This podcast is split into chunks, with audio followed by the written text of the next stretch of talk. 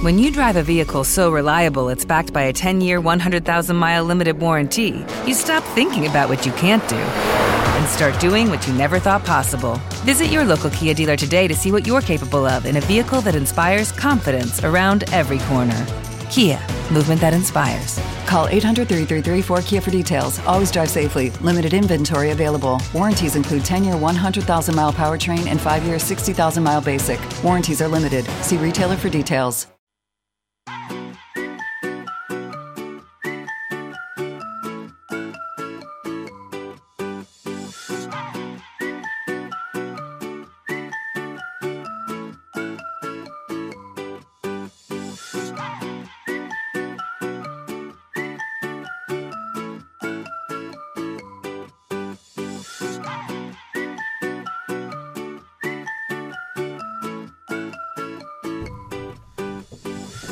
Muy buenas tardes, una nueva sobremesa y esta vez en la voz de Marcos Barbis Serrao Gómez, Marce Mansi en la Comic Con, este, cubriendo ese lugar famoso. Le, le mandé, le mandé a que busque muñequitos, le mandé a que me busque muñequitos realmente. Yo no le Este, pedí nada, le tendría que haber le pedido tendrías algo. que haber pedido, sí, le tendrías que haber pedido algo. Yo le pedí que me vaya a dar muñequitos, le pedí que el Thor al que está entrevistando eh, me diga si tiene la barba, si es real esa barba. Este, me dio mucha envidia esa barba. Y sí, eh, envidia. entre otras cosas te debería haber dado envidia Sí, porque sí. es un divino. Sí, sí, sí, pero bueno. Eh, y, mm, y le pedí que no me traiga Funko. Eso sí, por favor, los Funko son horribles, así que Funko no me traigas. Pero bueno, está cubriendo la Comic Con por el emprendimiento de la mosca en el laboratorio. Este, que ya terminó la temporada 1. Un buen podcast sobre Breaking Bad, Yo puedo decir algo. por favor. Yo creo que después de esta Comic Con, Marce no va. Voy a- estoy haciendo un- una cuestión como predictiva, que él después, cuando escuche el programa, eh, me, se reirá o no. Yo creo que lo estoy ganando para el lado del audiovisual. No quiero decir nada, pero está incursionando en cuestiones audiovisuales. Estuvimos hablando toda la semana, planos, cosas, etcétera. Es posible, no quiero decir nada. No, por favor, como todos, como toda persona bien. Hoy Vamos hoy Lo estoy, lo estoy llevando para el mundo del audiovisual. Me es un camino de, de ida, realmente, de ida. Eh, y él yo creo que se está encontrando con la imagen más que con la palabra. Pero bueno, es un gran locutor también, un gran periodista. Entonces digo, bueno, veremos qué pasa. Pero no sé, es mi predicción. No, está muy Va a bien, quedar está acá. muy perfecto. No, ojalá. Va a quedar ojalá. Como No, varias de las predicciones que vengo teniendo última. Este año le vengo pegando. Ah, ¿Cuál, por ejemplo? ¿Cómo? Eh, Sí, claro, verdad, del pie. El pie, qué divino que es, te agradezco. Eh, sí, la fractura también, sabía que era algo diferente. No, bueno, algunas fórmulas, algunas cosas, vengo, vengo teniendo, vengo te- teniendo ahí como visiones, podemos decir. Bueno, muy bien, muy bien. Este, igual, igual de- está bueno esto de, mm, de elaborarlo tras media. eh, Sí, totalmente, bárbaro. totalmente. Y sobre todo una cuestión colaborativa. Digo, creo que eso es una de las cosas que fuera, fuera de chiste hablábamos ayer con Marce cuando le estábamos hablando a ver cómo le había ido con la primera jornada de registro. Y él se sorprendía un poco, eh, después lo contará él cuando venga, pero me dijo como, bueno, me sorprendió que to- todo súper buena onda, como había como una idea de ayudarse entre eh, para conseguir mejores tomas, para conseguir mejores notas entre todos, y no había esa mezquindad de, ah, bueno, yo tengo esta nota y entonces es mía y no te la dejo, y etcétera. Y eso me parece que es súper valioso, creo que es una de las, yo le dije, mira, sí, siempre hay gente medio papa frita, pero por lo general, eh, sobre todo si uno es humilde en estos, en esas, en esas ese tipo de coberturas, eh, todos entendemos que cuanto todos, si todos tenemos mejores datos y mejores mejor información, construye una comunicación mucho más amplia y no hay mezquindad ahí, no es primicia o no primicia, porque todos hacemos cosas diferentes. Eso es eso es súper interesante y me parece que, que es rescatable también de este tipo de eventos donde, donde las mezquindades pasan como un segundo plano y todos queremos tener el mejor material posible. Sí, y aparte, eh, digamos, es un ambiente. La Comic Con es un ambiente en donde, digamos, todas las actividades están ahí. Tenés Exacto. que entrar simplemente, ¿no? Sí, Digamos, no, sí, no- sí. No, no está, como bien decías, no está esta lógica la primicia, pues no vas a conseguir nada que otro no tenga. Exacto. digamos. Tiene, tiene un poco que ver con eso. Em, pero bueno, está muy bueno esto de los transmedia. Tendríamos que pensar un video. Yo estoy pensando, tenemos que pensar un video humorístico o algo nuevamente. Ya, ya es tiempo de empezar a. Y sí, hacer- vos sos nuestro protagonista, nuestro protagonista.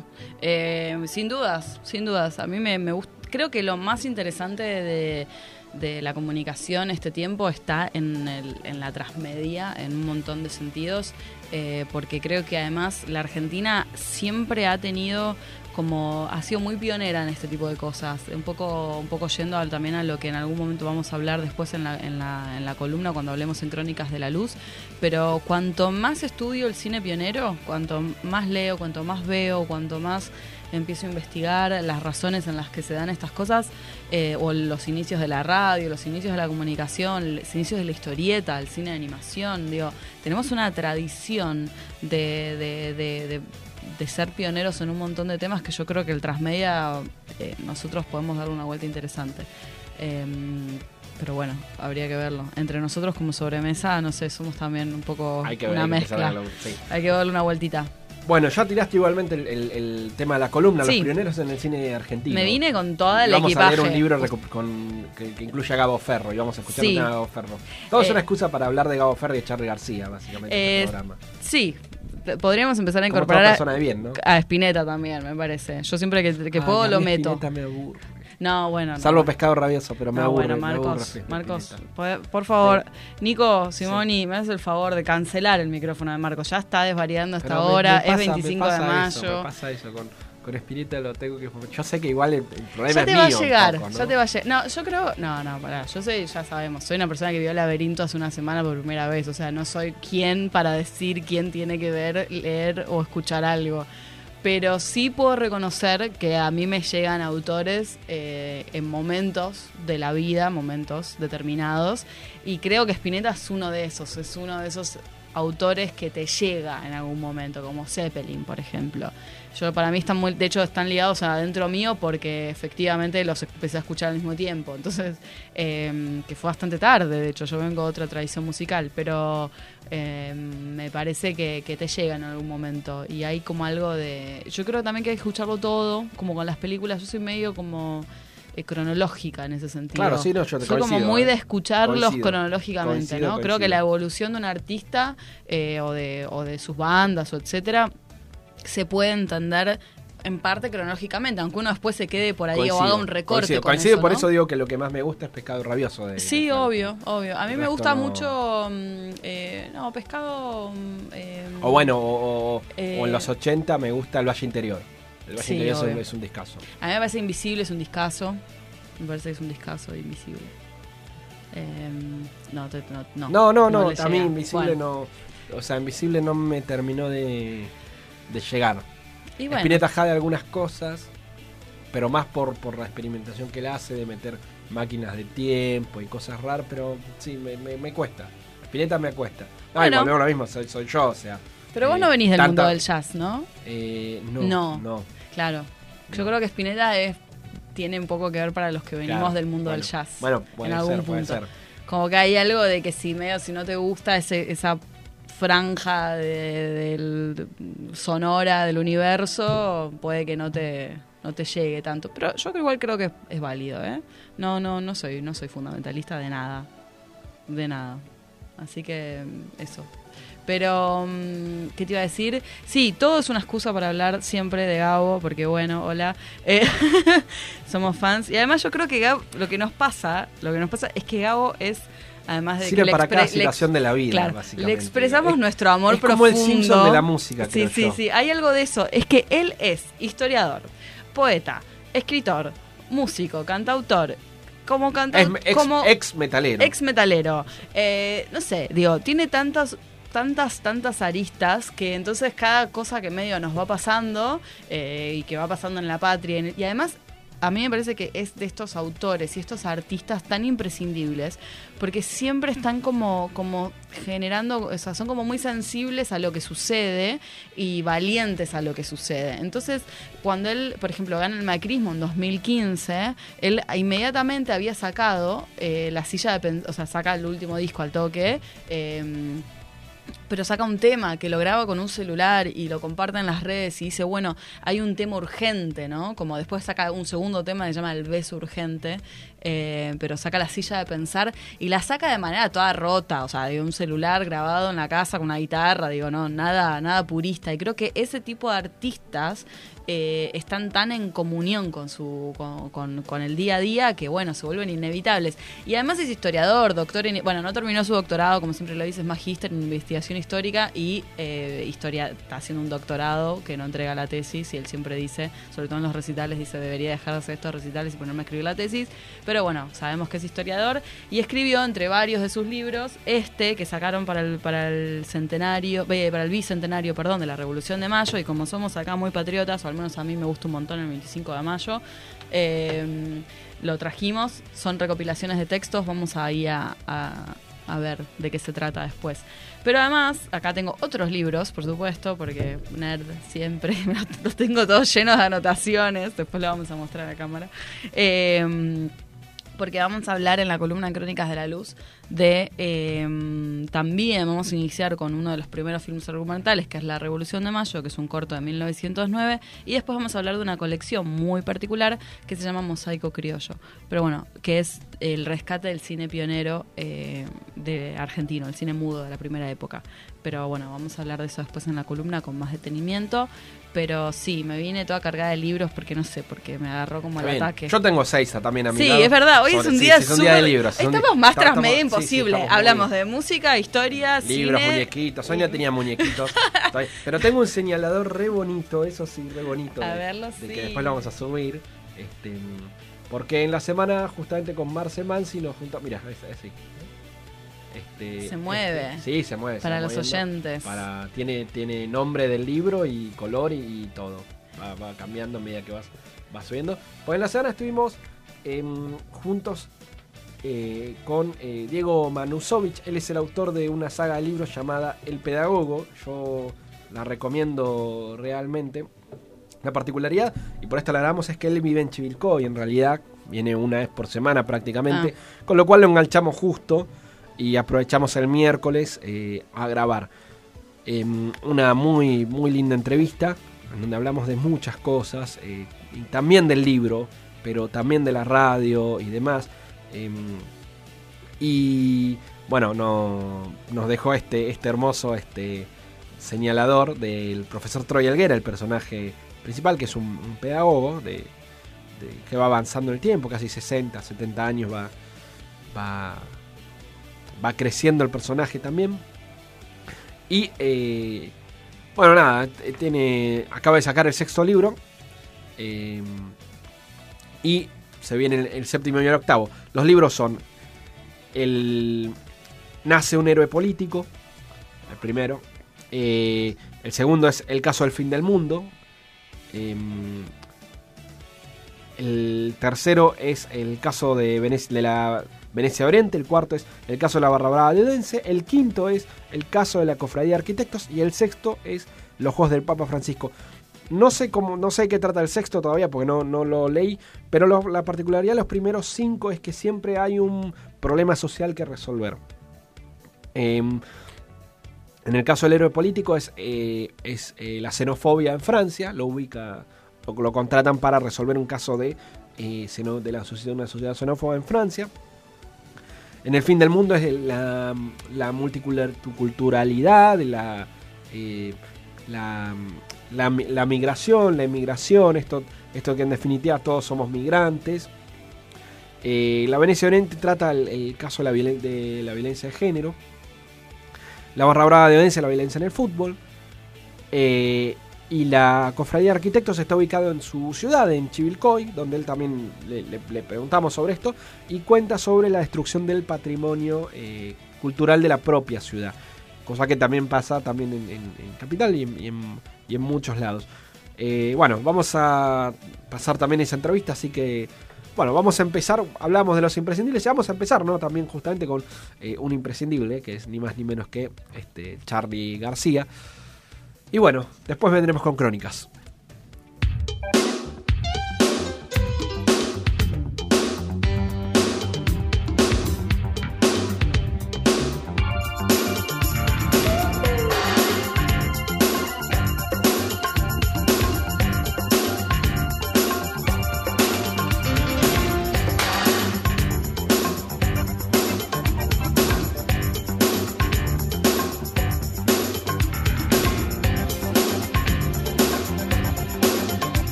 Then Judy discovered ChumbaCasino.com. It's my little escape. Now Judy's the life of the party. Oh, baby, Mama's bringing home the bacon. Whoa, take it easy, Judy. The Chumba life is for everybody. So go to ChumbaCasino.com and play over 100 casino style games. Join today and play for free for your chance to redeem some serious prizes. chumba ChumbaCasino.com. No purchase necessary. Void where prohibited by law. 18 plus terms and conditions apply. See website for details. Lucky Land Casino asking people what's the weirdest place you've gotten lucky? Lucky? In line at the deli, I guess? Aha, in my dentist's office. More than once, actually. Do I have to say? Yes, you do. In the car before my kids' PTA meeting. Really? Yes. Excuse me, what's the weirdest place you've gotten lucky? I never win and tell. Well, there you have it. You can get lucky anywhere playing at LuckyLandSlots.com. Play for free right now. Are you feeling lucky? No purchase necessary. Void where prohibited by law. 18 plus. Terms and conditions apply. See website for details.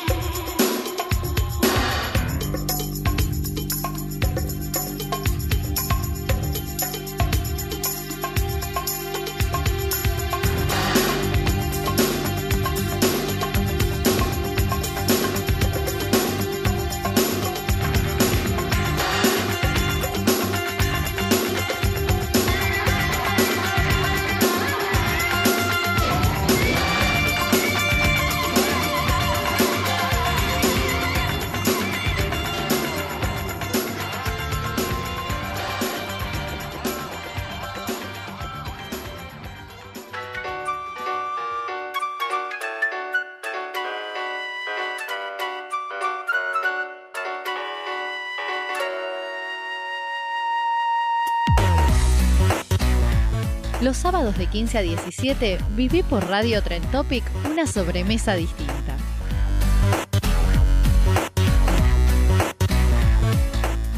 Te contamos el origen de las cosas que usás o ves a diario. Te contamos historias sobre el deporte. Te recomendamos clásicos para ver y películas a evitar. Te contamos experiencias de vida. Y sobre todo, te hacemos la sobremesa. Sobremesa. Sábados de 15 a 17 por Radio Tren Topic. Seguinos en Facebook, Instagram y Twitter como Sobremesa 5. Ahí vas a encontrar adelantos, fotos, los recortes de las notas y mucho más contenido. Búscanos en Spotify como Sobremesa en la sección podcast y si no, escúchanos por Spreaker o Radio Tren Topic.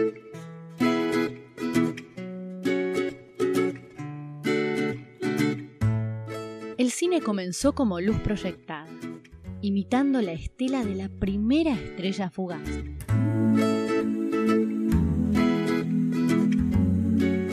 La radio es sonido y silencio, pero más es contar.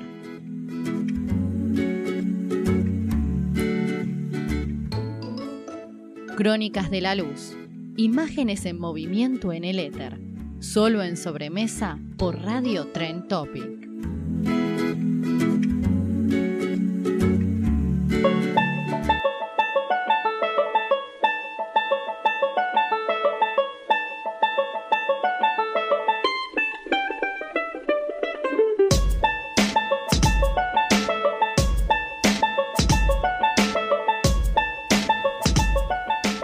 Y con esta cortina damos paso, y esta apertura, ¿no?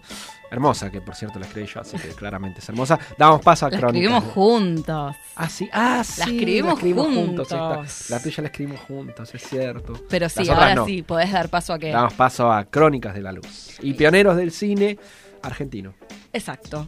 Eh, las- todas las palabras más favoritas de mi universo, eh, básicamente. Eh, hablando un poco de- del 25 de mayo y como nos gusta hacer un poco así como obvios, podríamos decir, eh, vamos a hablar de, además porque el cine yo creo que tiene tanto que ver con la historia argentina y en la configuración del imaginario. No creo yo, eh, fue así, digamos, pero eh, tiene tanto que ver, habla tan, tan, tan, de manera tan eh, cercana de que de nuestra historia y sobre todo, eh, ¿por qué? Porque la llegada al cine coincide muy cerquita con el primer centenario de la Revolución de Mayo, ¿no? En 1910. O sea, el cine en la Argentina llega al año siguiente.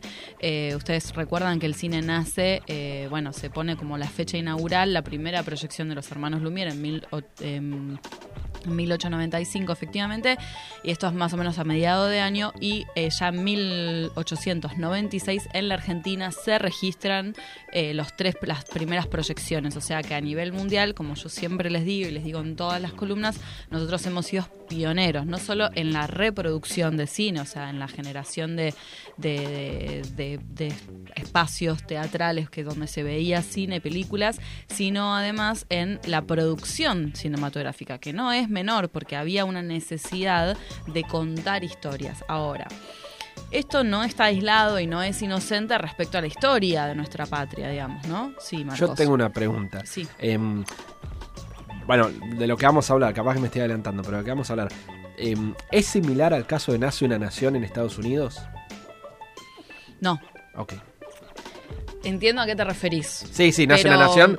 A ver, eh, No, porque una cine- lógica de contar la Sí. historia desde una perspectiva del Ku Klux Klan, básicamente. Los negros A ver, son yo malos. creo que la, historia, la historia social siempre es racista, digamos, o sea, en ese sentido. Eh, nosotros tenemos una configuración diferente en términos de, de- de estructura social, pero a diferencia de, de lo que sucede en Estados Unidos, si bien siempre lo que pasó en la Argentina es que por ahí se invisibilizó una época, que es esta, que es la época pionera, ¿no? Hasta la aparición del sonoro. Eh, se invisibilizó en el sentido de que de esto que hablamos siempre, de la preservación audiovisual. El 90% del cine mudo, lo que se llama cine silente, cine mudo en la Argentina, está perdido para siempre. O sea, no hay forma de rescatarlo porque se perdieron los originales, se quemaron, se prendieron fuego, se, no sé, qué hicieron, se, no sé, hicieron esculturas, peines, no sé, algo de eso. Pero digamos, no está el 90% y el 50% del cine sonoro tampoco está, está perdido para siempre en la Argentina. Entonces, desde ese lugar te puedo decir sí, ha habido una política de invisibilización constante de ciertas, de ciertos, de ciertas etapas, de ciertas historias, de ciertas narraciones. Ahora, lo que sí sucede en la Argentina es que de un modo u otro y de manera muy temprana eh, se dan historias, o sea, narraciones, ficciones, documentales, eh, películas experimentales, etcétera, etcétera que van a trabajar temas muy complejos, digamos, van a dar cuenta de eh, las problemáticas sociales acuciantes de esa época eh, y por lo tanto son un documento eh, vital para entender cómo era la vida en ese momento, digamos. Sabemos que para 1900, para 1896, que es cuando llega el cine a la Argentina, la estructura social, digamos, de la Argentina eh, era, después, post eh, campaña del desierto, por supuesto, era de una fuerte inmigración, digamos, ¿no? Entonces, por supuesto, la, lectura positivista de la época del principios del siglo XIX va a ser, fin del siglo XIX, va a ser eh, positivista. El cine es una herramienta positivista, en el sentido de decir... Eh, vamos a utilizar el cine como lenguaje de masas, como educación, y así sí crece la Argentina. Por eso la primera película argumental de Mario Gallo en 1909, o sea, antes se llama, mm, es decir, antes se filmaba, había, había- había- ha habido muchas filmaciones previas a 1909, pero se toma esta como la primera película argentina. De hecho, eh, esta semana se cumplieron, se cumple el, día, el 23 de mayo, eh, es el Día del Cine Nacional justamente por el estreno de esta película en la semana de mayo. ¿Y cómo se llama la película? La Revolución de Mayo, de Mario Gallo, este pionero que había venido a la Argentina en 1905, un inmigrante italiano. Eh, ya inmediatamente se pone a filmar y, mm, y se va a dedicar a eso. Había filmado unas cosas previas, pero esta se toma como la primera película argumental, es decir, la primera película donde se quiere contar algo, ¿no? Hay un mensaje o hay una idea, un guion que se quiere contar. Antes habían sido más filmaciones o registros o experimentos, pero en esta se va a querer contar algo. ¿Qué se va a querer contar? Bueno, al modo de los film darts de eh, Francia, que estaba sucediendo a la misma época, eh, para, para estos primeros años, 1908, se estrena El asesinato del duque de Guisa en Francia, esto es Francia, y eh, Mario Gallo, que seguramente estaba vinculado con esa corriente, porque es muy, es muy, muy similar la estructura narrativa, va a tomar lo mismo, pero para contar la Revolución de Mayo, es decir, como sabemos, esta, esta idea de- del cabildo abierto, eh, la junta, qué sé yo, el pueblo abajo diciendo queremos saber de qué se trata, bueno, toda esa, toda esa, toda esa historieta que nosotros leímos en los Villiquens, por supuesto, eh, se va a traducir y va a venir de esa época. De hecho, hay muchas imágenes plásticas que se toman de la imagen gráfica, de las pinturas de esa época. Entonces los planos, obviamente se imaginan que los planos van a ser, viene muy del mundo del teatro, como todo ese cine pionero, eh, va a venir del mundo del teatro, entonces van a ser los actores, van a ser actores conocidos del mundo del teatro de la época. Eh, el fondo va a ser un cabildo pintado, básicamente, que se mueve con el, hay como un viento en un momento y uno puede ver que el fondo se mueve un poquito.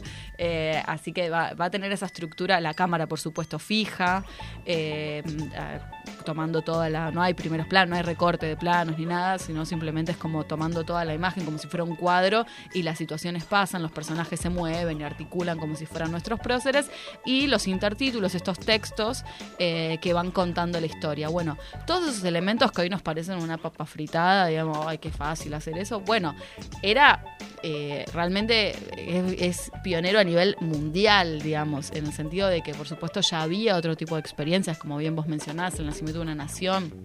Bueno, La idea- estaba también en momento. por supuesto. Había una idea de narración, pero sí, esta es la primera de la Argentina. Es decir, que se elija un punto de vista. To- todas estas acciones no son eh, gratuitas o así nomás, digamos. Han sido elegidas. ¿Dónde pongo la cámara? Que la cámara sea el punto de vista del espectador. ¿Sí? O sea, decir que, que yo como espectador pueda ver esa situación. La cámara está puesta como si nosotros fuéramos un espectador que puede vivir esa situación. La idea de que sea un hecho histórico, digamos, la Revolución de Mayo, por supuesto, esto estamos en 1909, a, un año del centenario de Mayo, de la Revolución de Mayo de 1910, que como sabemos, una época políticamente muy compleja para la Argentina conservadora, donde había como una fuerte eh, búsqueda de homogeneizar esta sociedad para que eh, las expresiones políticas eh, gremiales de la época, como puede ser eh, los anarquismos, los socialismos, que estaban como creciendo eh, de manera muy fuerte, fueran aplacadas, ¿no? Entonces fomentar la identidad nacional como primer objetivo, que eso es una cosa muy positivista, por supuesto, en la revalorización de hechos históricos de para poder construir un pasado común, ¿no? Esto que siempre se dice. Eh, entonces el uso de la escarapela, la escuela, el himno, todo este tipo de cosas que se van a homogeneizar eh, con la idea de que todos nos sintamos un poco más argentinos en esta Argentina naciente que vaya uno a saber qué quiere decir, ¿no? Pero bueno, With the Lucky Land you can get lucky just about anywhere. This is your captain speaking. Uh, we've got clear runway and the weather's fine, but we're just going to circle up here a while and uh, get lucky. No, no, nothing like that. It's just these cash prizes add up quick. So I suggest you sit back, keep your tray table upright, and start getting lucky. Play for free at LuckyLandSlots.com. Are you feeling lucky? No purchase necessary. Void where prohibited by law. 18 plus terms and conditions apply. See website for details. Hello, it is Ryan, and I was on a flight the other day playing one of my favorite social spin slot games on chumbacasino.com. I looked over the person sitting next to me, and you know what they were doing? They were also playing Chumba Casino. Coincidence? I think not. Everybody's loving having fun with it. Chumba Casino is home to hundreds of casino style games that you can play for free anytime, anywhere, even at 30,000 feet. So sign up now at chumbacasino.com to claim your free welcome bonus. That's chumbacasino.com and live the Chumba life. No purchase necessary. VGW Group. Void were prohibited by law. See terms and conditions. 18 plus. si todavía no lo sabemos hasta el día de hoy, imagínense en 1910. Pero bueno, por lo menos en 1910 tenían una idea de qué es lo que querían hacer. Se van a hacer un montón de obras eh, en la ciudad que todavía se pueden conservar. Se conservan pocas, pero se van a conservar. Se construyen un montón de escuelas. Bueno, hay todo como una... Socialmente es muy interesante e históricamente para, para los que lo quieran rever. Pero esta película no va a estar exenta de eso. O sea, que se haya elegido eh, la Revolución de Mayo como tema para contar. Después va a ser, Mario Gallo va a ser, hizo unas antes e hizo unas después con las mismas temáticas. Va a ser una sobre el himno de la nación, eh, sobre el himno, y va a ser para mí la mejor, que es el fusilamiento de Dorrego que es, un poquito posterior, dos años posterior, eh, y es muy interesante. la verdad es que, también la recomiendo para que la vean. Se pueden ver ambas, se pueden ver. Em, hizo también una película que se llamó Camila Gorman, en la batalla de Maipú y San Lorenzo, ambas en 1912, eh, y el último fue en Buena Ley en 1919. Falleció Mario Gallo en 1945.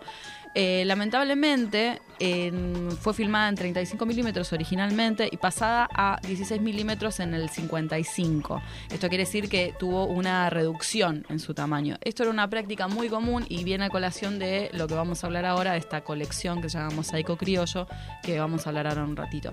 Eh, esta práctica de pasar del 35, que es el original, digamos, al 16 milímetros, era una práctica común con la idea de preservarlo, como una manera de decir, bueno, lo preservo en 16, que es un formato un poquito más nuevo, más chico, más fácil de trasladar, se va a conservar mejor, etcétera. Cosa que hoy sabemos, 2019, que eso no es así, que para los el mejor siempre es el 35 milímetros y no hay forma de, eh, de volver al original. eh, con, los, con las copias de 16. Ahí yo voy a citar a Fernando Martín Peña, que cita a Paula Félix Didier, la actual directora del Museo del Cine, y ellos dos responsables de la edición de esta colección que vamos a analizar ahora, que rescata al cine pionero en la Argentina, que dice, ¿no? Paula Félix Didier dice, bueno, respecto a esto de las, eh, si hacemos una restauración del cine, o si hacemos una recreación, o si hacemos no sé qué, una preservación, entonces ella dice, no, lo que hacemos es una reconstrucción de los fílmicos originales, del material original. ¿Por qué? Porque vos podés limpiar un vidrio sucio, que está sucio, vos podés agarrar y lo podés limpiar. Ahora, lo que vos no podés limpiar, por ejemplo, es la fotografía de un vidrio sucio. Y eso es lo que pasa cuando se traslada del 35 al 16 o a los formatos que se traslade. Es decir, como el 16 es una copia, como una fotografía del 35 pero achicada, eh, vos no podés corregir los, los problemas originales. Eso sería una restauración, que vos puedas limpiar el original, que puedas, no sé, mejorarlo, estabilizarlo, bueno, un montón de cosas que se hacen con los archivos originales. Pero si vos tenés una foto del archivo original, eso se le imprime directamente los problemas que tenía el, original. Entonces vos no podés nunca restaurarlo. Lo que podés hacer es reconstruirlo. Es decir, bueno, mejorar la estabilidad, corregirle las coloraciones que tenían originalmente. Como ustedes saben, casi todas las películas tenían coloraciones. eh, em, que eran como, mm, por ejemplo, el azul era de noche, el naranjita era de día, eran como las temperaturas color, se trataba de, de- marcar de esa manera, el rojo era para una batalla, por ejemplo. Entonces, bueno, ese tipo de cosas van a, van a pasar. La Argentina tiene una historia extraordinaria, muy, muy rica, muy rica, muy rica de, em, de cine pionero que más o menos estamos hablando de que hay 200 películas, de las cuales se conservan casi 5 deben conservarse. Como les dije, el 90% está perdido. Eh, tuvimos el primer, la, la primera película eh, animada del mundo. Tuvimos eh, además eh, pobladores originarios, como dicen, en escena, en- o sea, digo, adelantándonos a Flaherty, que es un gran documentalista, por ejemplo. Hemos, tenemos los intentos más cercanos a borrar la frontera entre la ficción y el documental. O sea, la Argentina tiene cosas en su cine pionero que son de nivel mundial. Son, o sea, son, pasarían la historia a nivel mundial. Y acá, por alguna extraña razón, que yo creo que tiene que ver con un complejo de inferioridad en algún punto, no, eh, no, no, no se conservan.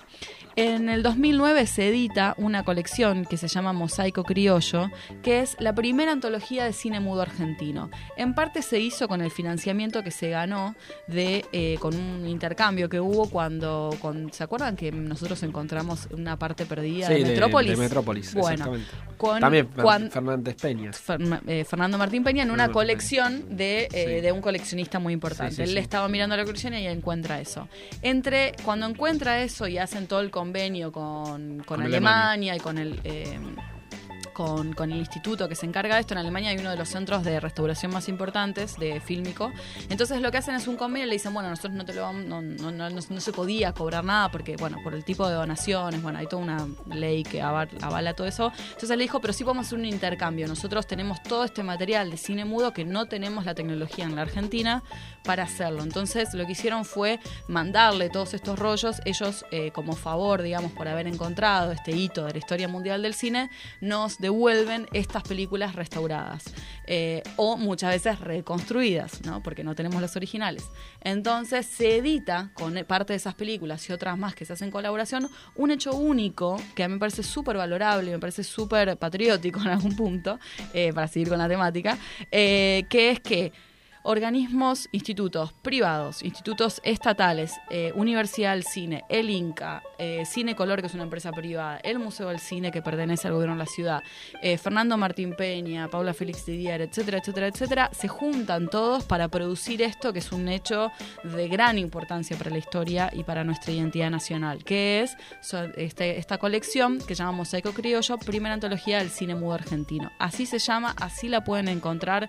Eh, se produjo tres DVDs, son 12 películas en, tres DVDs, con un librito además. En total son 8 horas entre cortometrajes, mediometrajes y largometrajes.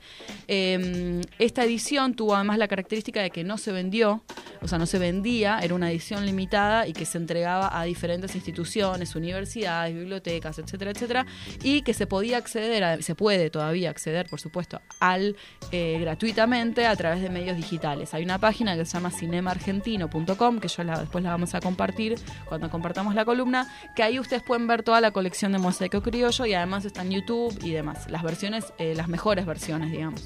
Eh, son tres packs y este, este libro, el libro incluye además las, eh, los estudios que se hacían sobre lo poco que sabemos, en algunas sabemos más, algunas sabemos menos, sobre estas películas. Son 12. Cuenta la primera, les voy a, traje, traje como un par, como notitas para que las tengamos, nada más para saber eh, algo de ellas, eh, datos importantes. La primera es de 19 1899, o sea, cuatro años después que nace el cine. El doctor Posadas, eh, hace una serie de operaciones. Él, el cine, yo siempre les cuento que en, en, sus, en la primer parte pionera se utilizaba para cosas experimentales y para cosas, no se sabía bien que iba a ser narrativo. Entonces, esto es, por ejemplo, un dato de que es una filmación de una cirugía, de las primeras cirugías que se hacían eh, en, en el país, con el doctor Posada. Entonces se filmaban porque esto implicaba que iba a poder ser un registro.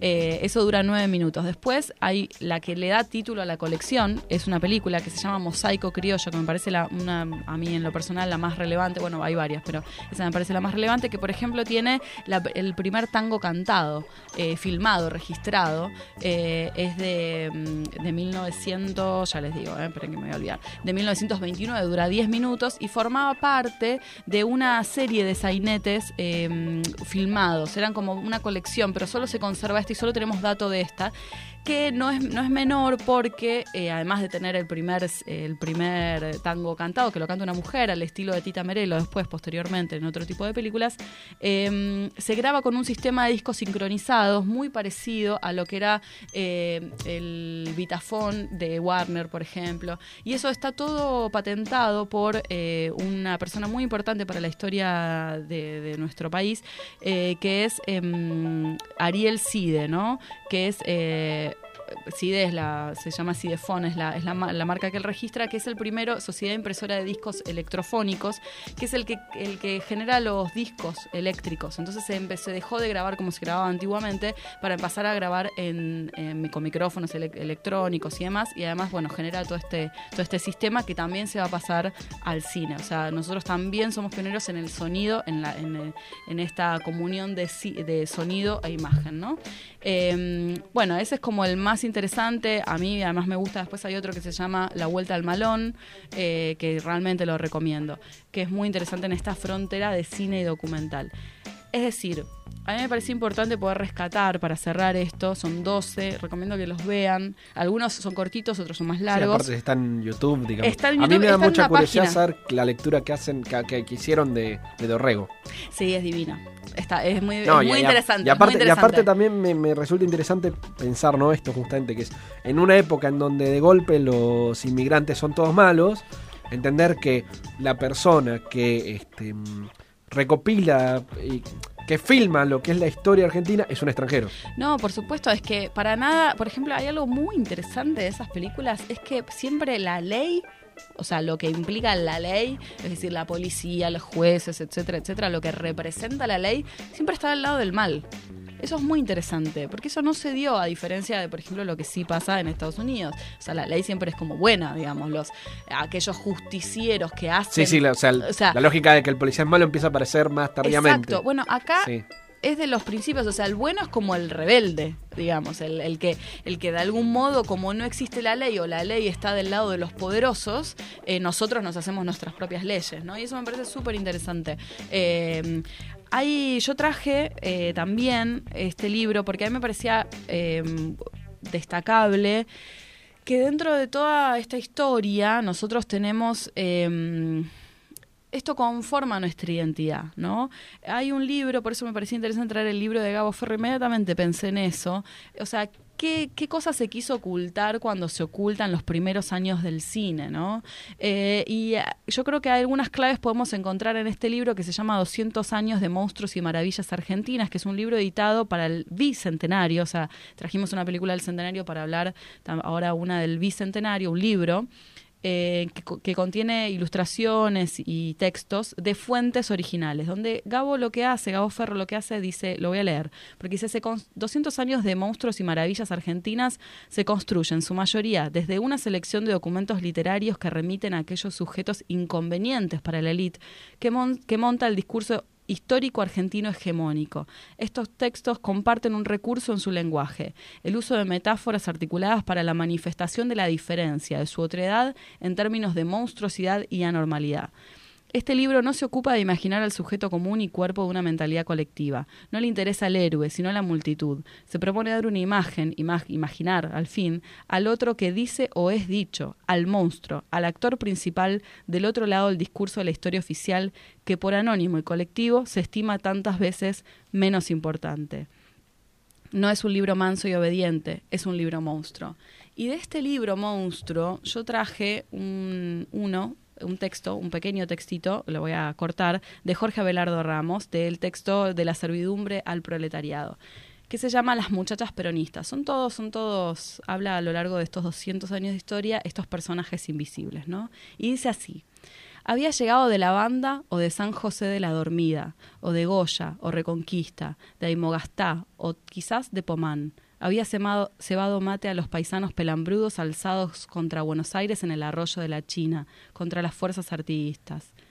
Derramó lágrimas e hijos a lo largo de la infortunada patria la infatigable soldadera, después de aquellos, de aquella revolución con el sol inca y los oficiales blancos. Padeció la cautividad con Catriel o Pincén. Acompañó como cocinera a los involuntarios soldados del Paraguay, madre con muchos padres, obligada a sombra en las campañas del desierto, protagonista anónima de los entreveros en la guerra civil, y nunca entraba en las listas, arrastrada a los burdeles de Palermo, traída y llevada por el zigzag del destino, tejedora en Catamarca, industriosa obrera en Tucumán, excluida en las sabias estadísticas por sus uniones irregulares. Era la sustancia misma de la tierra dolorosa. Finalmente, cuando parecía que toda turbulencia se había quietado en esa cosa extraña llamada Argentina, había quedado olvidada en las provincias. Pero éstas habían sido reducidas a la, a la pobreza y no podían sostenerla. De ahí había venido vestida de negro, riguroso, pues su madre le había entregado el único vestido decente de la familia, el lujo de todas, ya que siempre había algún muerto y no podía faltar al- el negro. Calzaba alpargatas al llegar a la capital y en su mano apretaba un monedero de hule. Su cara estaba lavada con jabón amarillo y las crenchas peinadas hacia abajo, marcando el pómulo reminiscente. Entonces se conchaba con cama dentro y la patrona dominaba su vida. Hey guys, it is Ryan. I'm not sure if you know this about me, but I'm a bit of a fun fanatic when I can. I like to work, but I like fun too. It's a thing. And now the truth is out there. I can tell you about my favorite place to have fun Chumba Casino. They have hundreds of social casino style games to choose from, with new games released each week. You can play for free anytime, anywhere. And each day brings a new chance to collect daily bonuses. So join me in the fun. Sign up now at chumbacasino.com. No purchase necessary. Group. Void were prohibited by law. See terms and conditions. 18 plus. With the Lucky Land slots, you can get lucky just about anywhere. This is your captain speaking. Uh, we've got clear runway and the weather's fine, but we're just going to circle up here a while and uh, get lucky. No, no, nothing like that. It's just these cash prizes add up quick. So I suggest you sit back, keep your tray table upright, and start getting lucky. Play for free at LuckyLandSlots.com. Are you feeling lucky? No purchase necessary. Void where prohibited by law. 18 plus terms and conditions apply. See website for details. por completo. Fregaba, cocinaba, lavaba los platos, cosía, lavaba y planchaba, colocaba y descolocaba las cortinas, limpiaba los caireles uno a uno, mientras el hijo varón de la patrona la miraba golosamente desde abajo. Si no le hacían un hijo, que en ese caso era enviado enseguida a su pueblo para que lo criara la madre, al llegar el domingo, después del mediodía, la patrona, ese gran ojo que la miraba sin cesar, le decía Andate a dar una vuelta y volvé antes de las ocho para hacer la cena. Tomaba el tranvía y llegaba a Plaza Italia, frente a los leones y bajo el sol. Allí apretaba la mano áspera de un conscripto de los cuarteles, sentada en un banco. Ambos soñaban con la provincia, las cabras, el cielo, los amigos y la música lejana. Pero llegó la guerra, y con ella el desarrollo de la industria. Las fábricas se erigían en todas partes. Nuevas industrias reclamaban mano de obra, en particular mujeres. Ella oyó vagamente hablar del tema. Finalmente una compañera de plaza le invitó a entrar en una fábrica. Así, la sirvienta se transformó en obrera. Cambió servidumbre personal por la explotación impersonal del capitalismo. Esto se dice fácil, pero era menester vivirlo. Y los marxistas, qué excepción pues resultaba que para que pasar de la se- servidumbre y la humillación personal a la explotación capitalista constituía para ellas un salto de libertad. Era una doble emancipación. La primera era sacarse de encima a la patroncita, oligarca, mujer de médico, esposa de bancario o empleado público, cónyuge de un comerciante, si la sirvienta era lo más barato que había en la Argentina. Y en segundo lugar, ganar más dinero con menos tiempo de trabajo. De este modo, ella vendía ocho horas a la fábrica, después era completamente libre para apoderarse de aquella hermosa ciudad hostil. Cuando ellas, las mujeres excluidas del interior, llegaron a Buenos Aires, no solo desempeñarían un papel político y social decisivo en la historia argentina, sino que los sociólogos hubieran podido decir, sin incurrir en error, que el número de mujeres rubias habían aumentado en la capital. Cuanto más chinitas llegaban, más rubias aparecían. ¿Qué científico entendería el peronismo sin las mujeres de negro que llegaron a ser rubias? Eva les tocó el corazón y ellas fueron su fuerza, energía poderosa que había atravesado muchas generaciones en silencio y ahora hablaba a los gritos.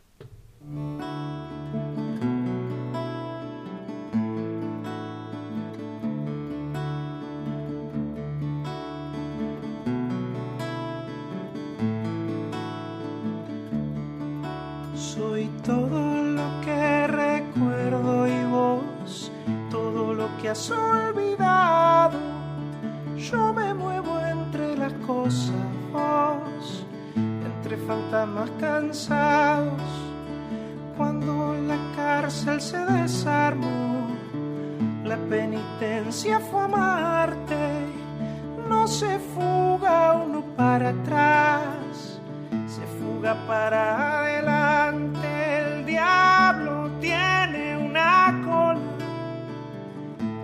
la puede ocultar.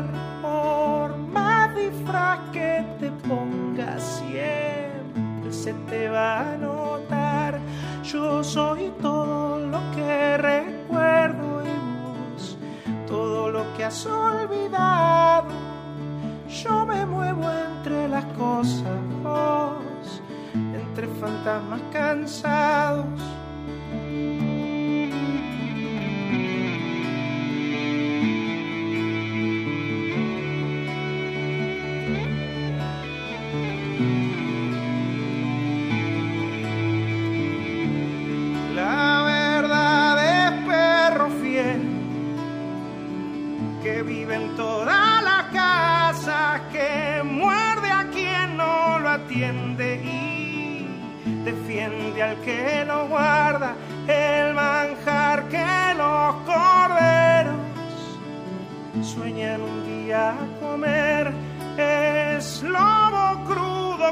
Con pelo vivo a punto de comer. Yo soy todo lo que recuerdo y vos todo lo que has olvidado. Yo me muevo entre las cosas, vos entre fantasmas cansados. Yo soy todo lo que recuerdo y vos todo lo que has olvidado.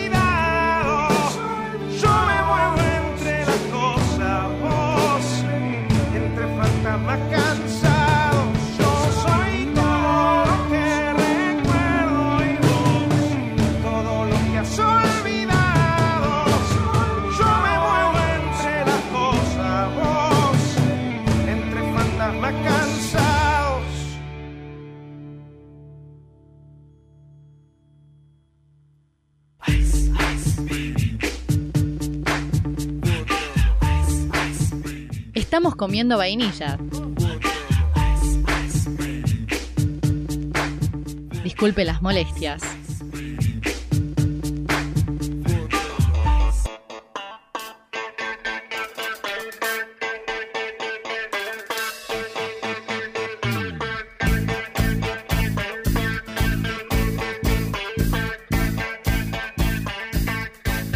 Está con nosotros Diego Manusovich, es licenciado en Ciencias de la Educación de la Univers- Universidad de Buenos Aires y especialista en Pedagogía, cofundador de Foro 21, reconocida productora de contenidos educativos, autor de la saga El Pedagogo, compuesta por seis novelas de género policial e intriga que aborda de manera creativa soluciones para problemáticas sociales y comunitarias.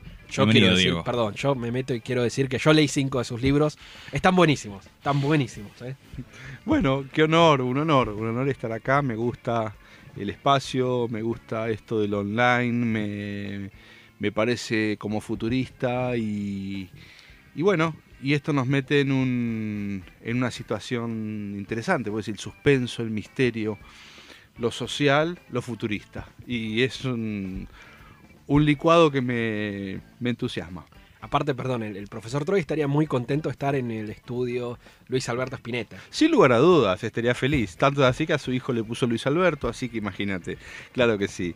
Eh, por eso, este es un buen momento para mí.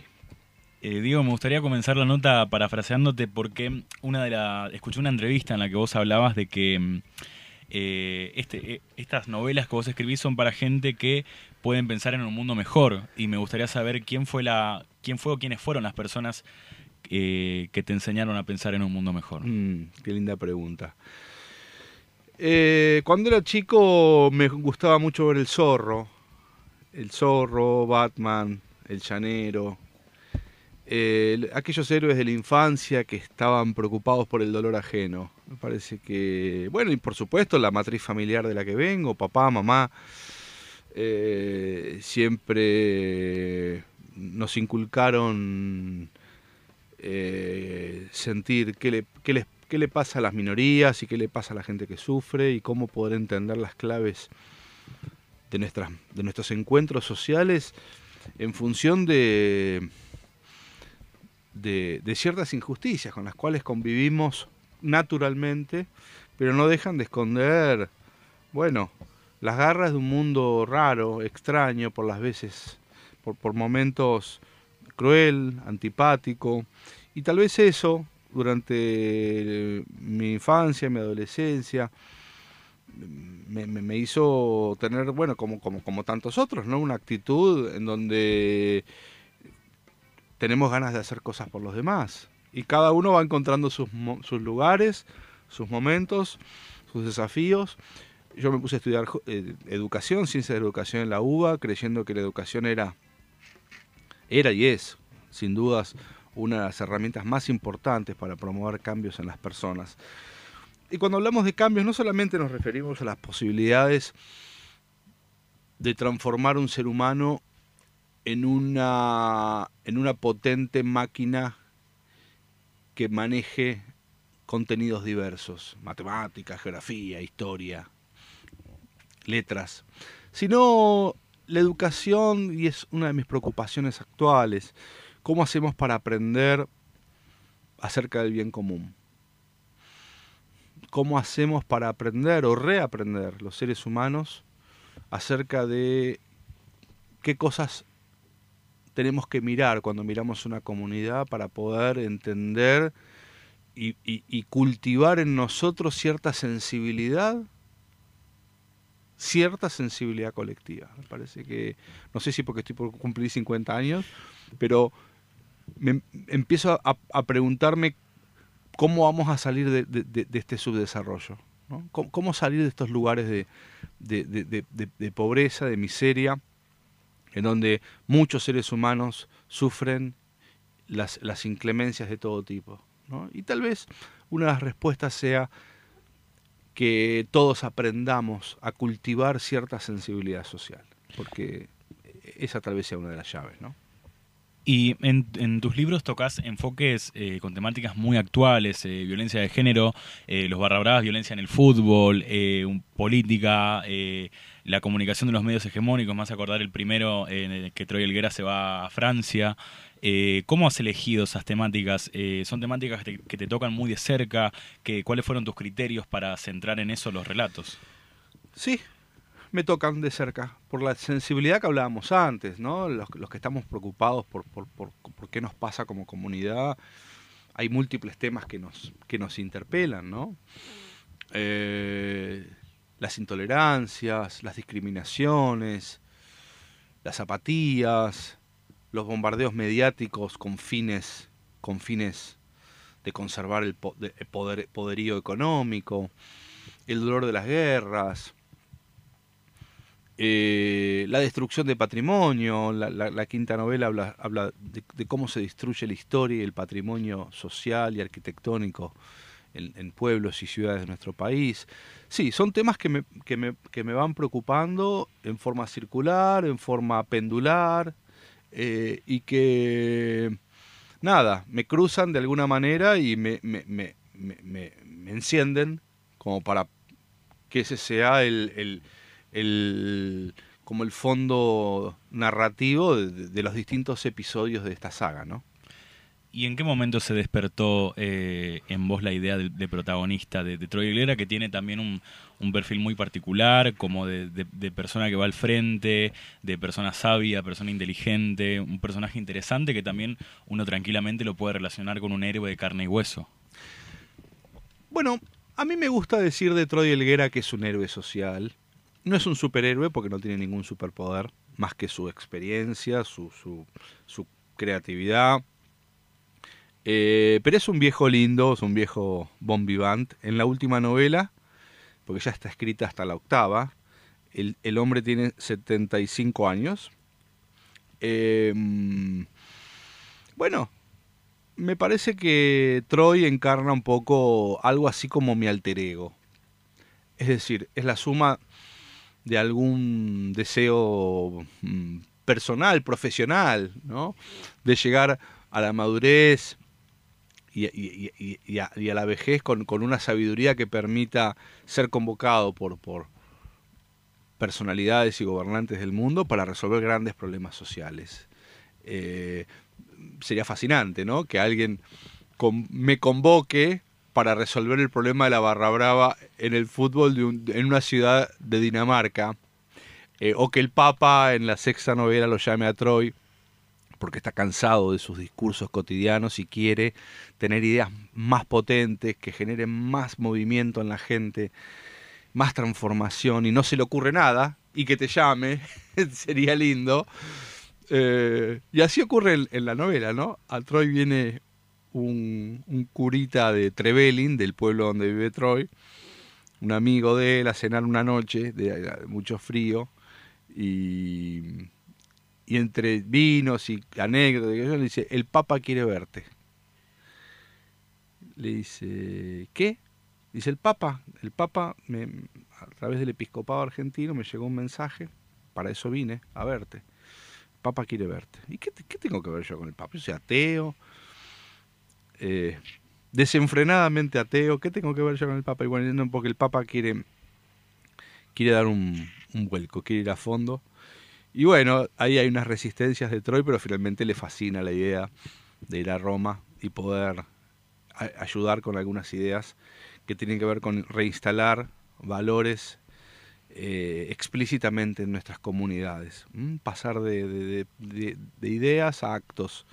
Y bueno, nada, siempre es un cruce fascinante entre lo que a mí me gusta y en la épica del cambio. Adoro la idea de la épica del cambio. Y eso está en mis novelas. Eh, esto de, de toparse con una realidad, descifrarla, tener una idea que generalmente fracasa primero, y hay dolor, hay tensión. Okay, round two. Name something that's not boring. A laundry?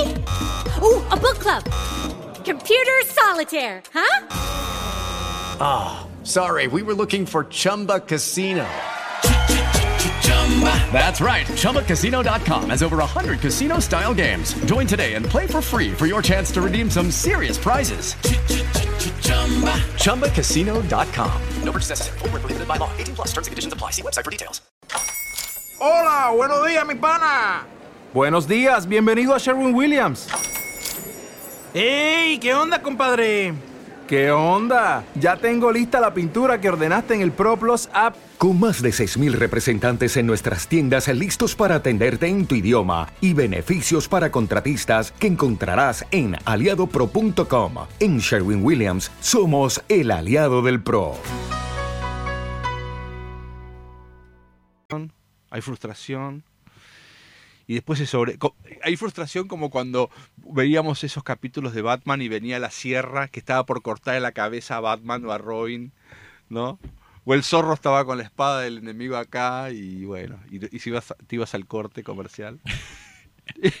y después volvías y, encontraban una manera, eh, una manera superadora de resolver un problema. En este caso son problemas sociales y eso me, me gusta, me hace, me hace disfrutar mucho de, este héroe, digamos.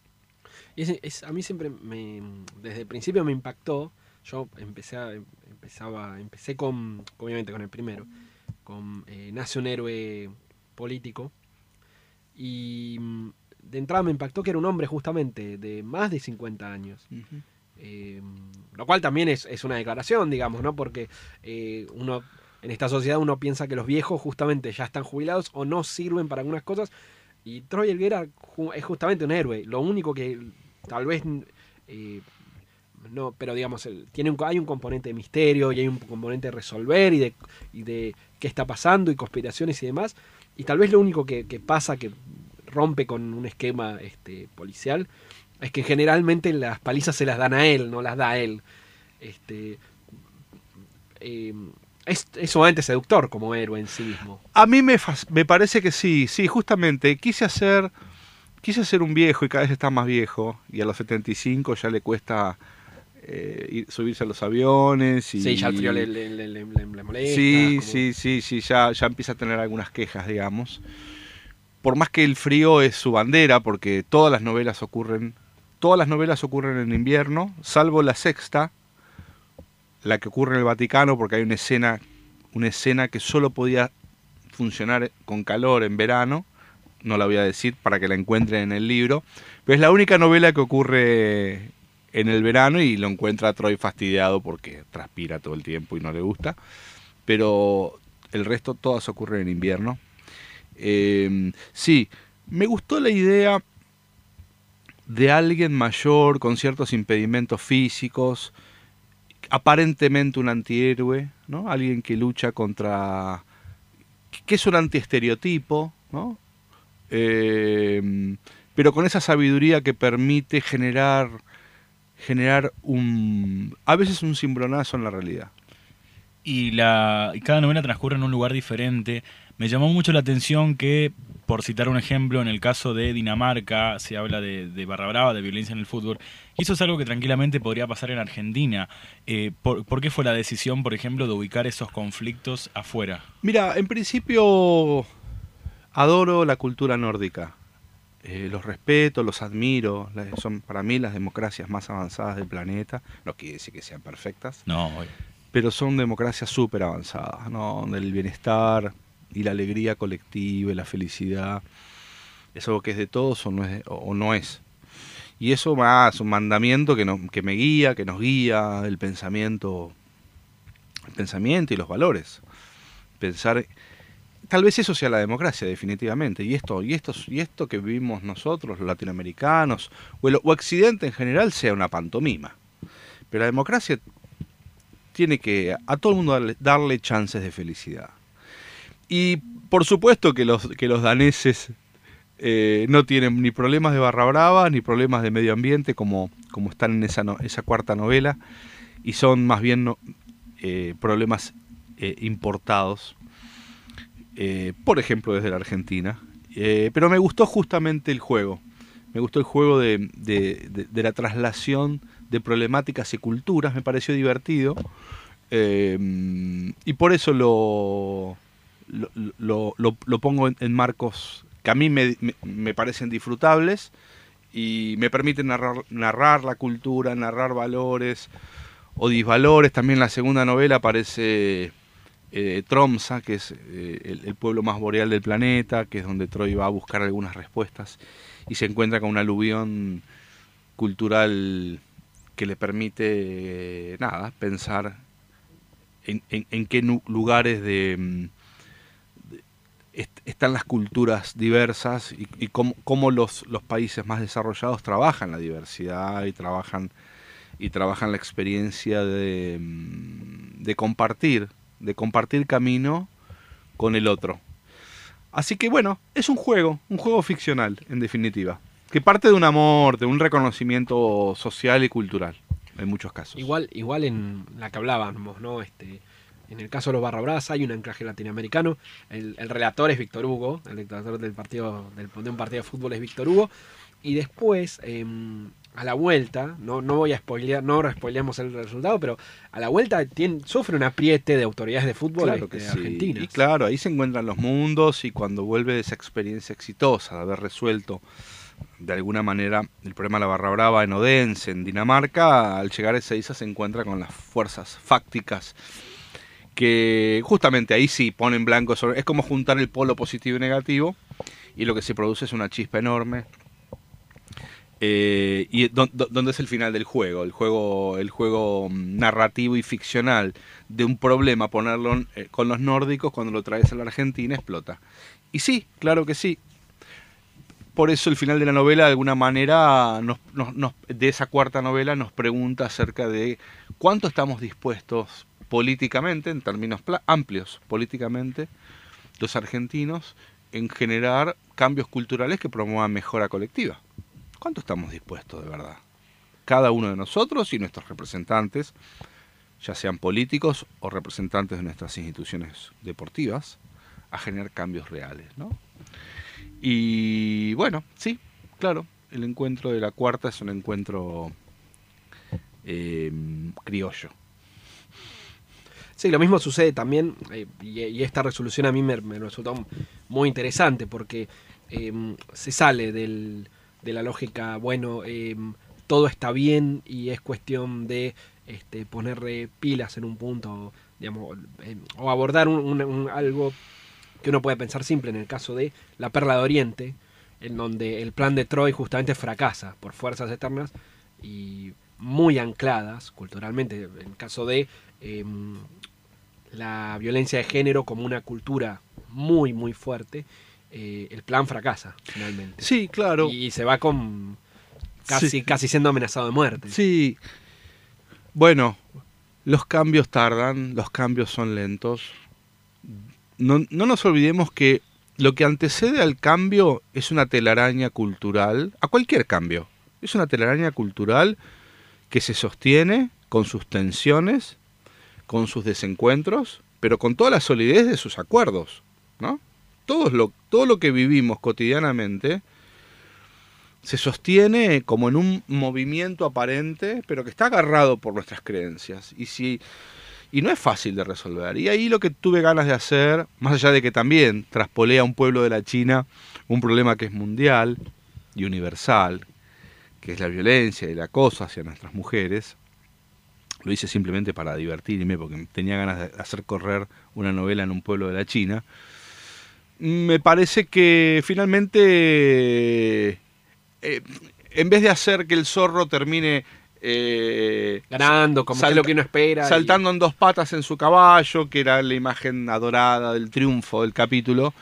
eh, lo hice como caminando cabizbajo diciendo, "Mm, no sé si salió bien, no lo sé. O él, o él creyó que sí, porque finalmente él creyó que Claro, sí. no se entera de y que- se entera, de- y no, nunca se terminó de enterar. Y, y el lector sí, ¿no? Entonces, me gustó jugar con esa con ese claroscuro humano, ¿no? Que a veces... Mira, León Gieco tiene una frase linda, muy linda, muy sabia, que la he escuchado últimamente. León dice, yo no sé si mi música, probablemente mi música no haya ayudado en forma directa a generar un espíritu humanista.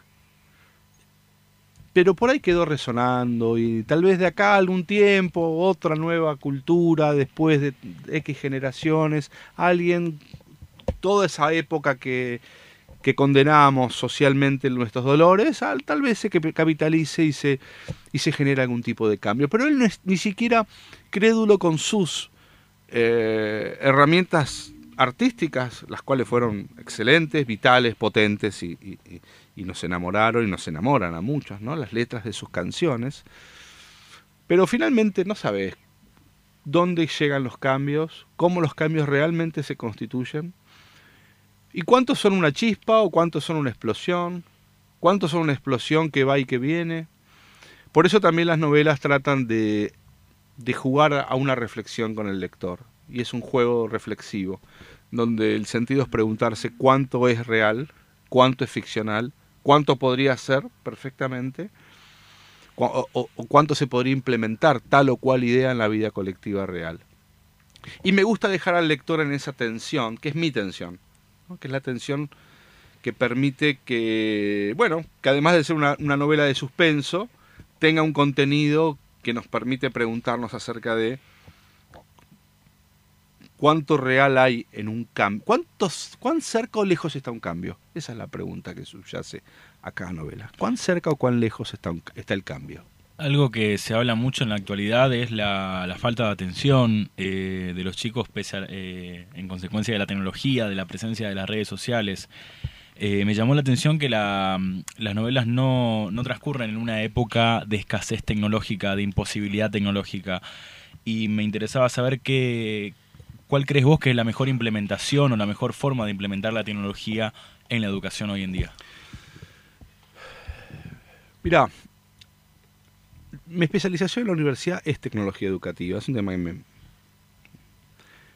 desde lo intelectual me gusta, me seduce, pero desde lo ético y desde lo, desde lo ideológico estoy un poco cansado de eso. Es decir, la verdad que ya es un tema que no me preocupa ni siquiera me interesa. Voy a confesarlo, por eso suena un poco fuerte, pero ya no me interesa. Mira, cuando la radio apareció en la vida de los seres humanos, allá a principios del siglo XX, la gente pensaba que se terminaba el mundo, porque se iba a terminar el diálogo de las familias, que la gente iba a empezar, como la gente escuchaba una voz que no se veía, la gente iba a empezar a tener fantasías, a no dormir de noche, a incorporar espectros, porque claro, eh, habían radioteatro y se simulaban personajes y, y- se creía que el mundo explotaba porque esa tecnología venía a cambiar las cosas radicalmente, a cambiar la cultura cotidiana. Obviamente que no pasó, tampoco pasó con la tele después, tampoco pasó con el cine, ni con la música, ni con el rock, ni con internet, ni con las redes sociales, ni con el acceso a la tecnología. Mira, me, parece que el mundo está dividido más entre... O, lo que está en juego es, es cuánto cultivemos nuestros valores humanos. Cuánto nos preocupemos por el que duerme en la calle, por el que no tiene para morfar. Si nos parece que es parte de la realidad que la gente viva en un basural, o tenemos que ir urgente a socorrerlos y armar un mundo para todos. Eso es lo que más me preocupa. Y cuando, y cuando pienso en el rol de la escuela y de la educación, no lo veo, no me, no me preocupa cuánta tecnología tiene que entrar o no. Mira, hay escuelas que no tienen tecnología. Pero si hay un maestro que propone, además de acceder al conocimiento formal y enciclopedista de toda la vida, propone cierta sensibilidad social y colectiva en sus alumnos, para mí eso es un 10. Eso es un 10 y está muy bien. Y ahí podía terminarse el mundo que sería perfecto. Es decir, la tecnología no me desvela. No, no, no es un, otro me preguntaron en la radio, me hicieron un reportaje lo mismo. Che, ¿qué opinás que los pibes? ¿Qué sé yo? No sé. No es un tema que me interese. Ya se va a acomodar. Los pibes mucho tiempo con las tablets y bueno, qué sé yo. La verdad que sí. Yo, yo tuviera 10 años y tuviera tablet o Netflix o Internet. Y sí, la verdad que sería algo muy loco. Muy loco. Maravillosamente loco. Yo veía tele blanco y negro, cinco canales, tra, tra, tra con el del coso. Eh, no había FM cuando era chico, había E- AM, nada ellos. El mundo de hoy es divino, divino, divino, asombrosamente divino, conmovedoramente divino. Puedes chatear con alguien con, por WhatsApp, videoconferencia, bueno, podcast, todo este mundo que ustedes viven. No sé, claro, a veces se pasa de rosca, hay humanos que están mucho, mucho con la tecnología y otros que están menos. No es un tema para mí hoy, en mi agenda humana de hoy, no es un tema central. Y sin embargo hay toda una lógica de que eh, la educación es eh, únicamente contenido y matemática y, y lengua y arte y música quedan a un costado. Es que esta es una disputa histórica. El neoliberalismo intenta que la educación... Okay, round two. Name something that's not boring. A laundry? Ooh, a book club. Computer solitaire, huh? Ah, sorry, we were looking for Chumba Casino.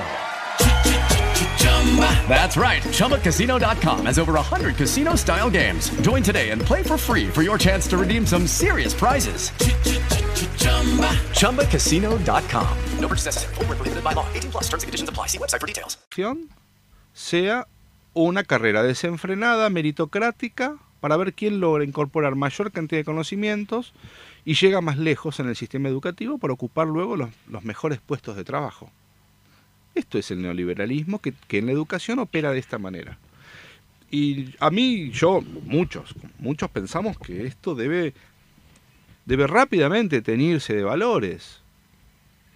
Porque si no, por supuesto que los que llegan más lejos son los que tienen más privilegios, los que tuvieron más más oportunidades de chicos, ambientes culturales, acceso al libro, a la tecnología, a, valorar lo que implica el pensamiento y, discutir y conversar con sus padres y con sus familiares acerca de la realidad del mundo que nos rodea. Esos son los chicos que llegan más lejos.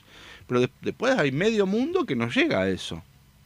Y entonces lo que hace la escuela es terminar reproduciendo nuestras formas de convivencia y nuestras desigualdades sociales. Y yo ya no, no tengo ganas de eso. Me parece que eso es parte del problema. Ojo, no digo sacar las asignaturas de ciencias, formales, duras, blandas, no, no digo. Pero digo, la escuela tiene que, para mi gusto, replantear su liderazgo en pos de la sensibilidad colectiva.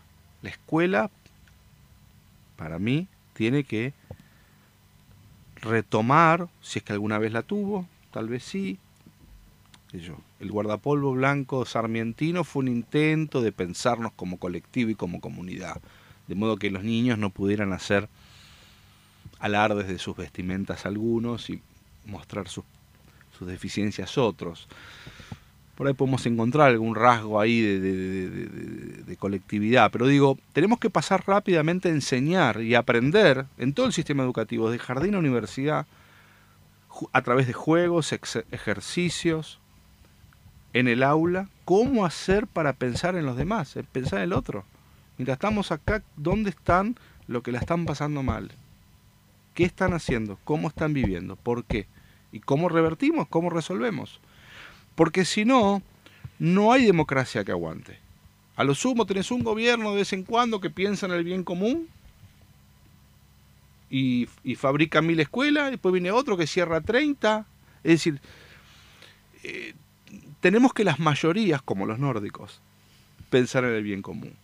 Entonces la diferencia entre un partido político y el otro en los, países nórdicos es mínima. Nadie ya discute el estado de bienestar. Que la educación tiene que ser de calidad para todo el mundo. La salud de calidad para todo el mundo. Ya nadie lo, no lo discuten los partidos políticos.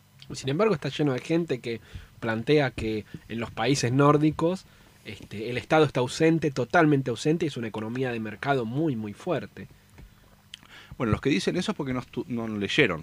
Los países nórdicos, el Estado está totalmente omnipresente. El Estado te toma el 50% de tus ingresos, van para el Estado.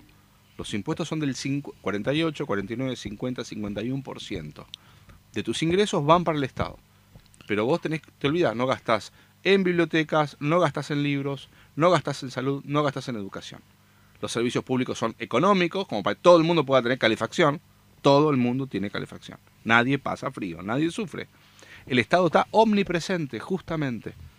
El que dice lo contrario, porque, porque no investiga. O es un mentiroso, o es un mentiroso. Bueno. Digo, porque hay mucho economista hoy por hoy mediático dando vuelta diciendo Es cosas que no así. se sabe nada de, de- no se sabe nada de Dinamarca, de Finlandia, de Suecia, de Islandia. Se sabe muy poco de Noruega, muy poco porque porque nos quieren hacer creer que, que, que lo que lo occidental es esto que nosotros conocemos, que es Estados Unidos, Inglaterra, Francia. Este es el sistema, esto es lo mejor que nos puede pasar. Y no, hay una gran verdad escondida, que es los que lograron que las democracias sean ejemplos de convivencia.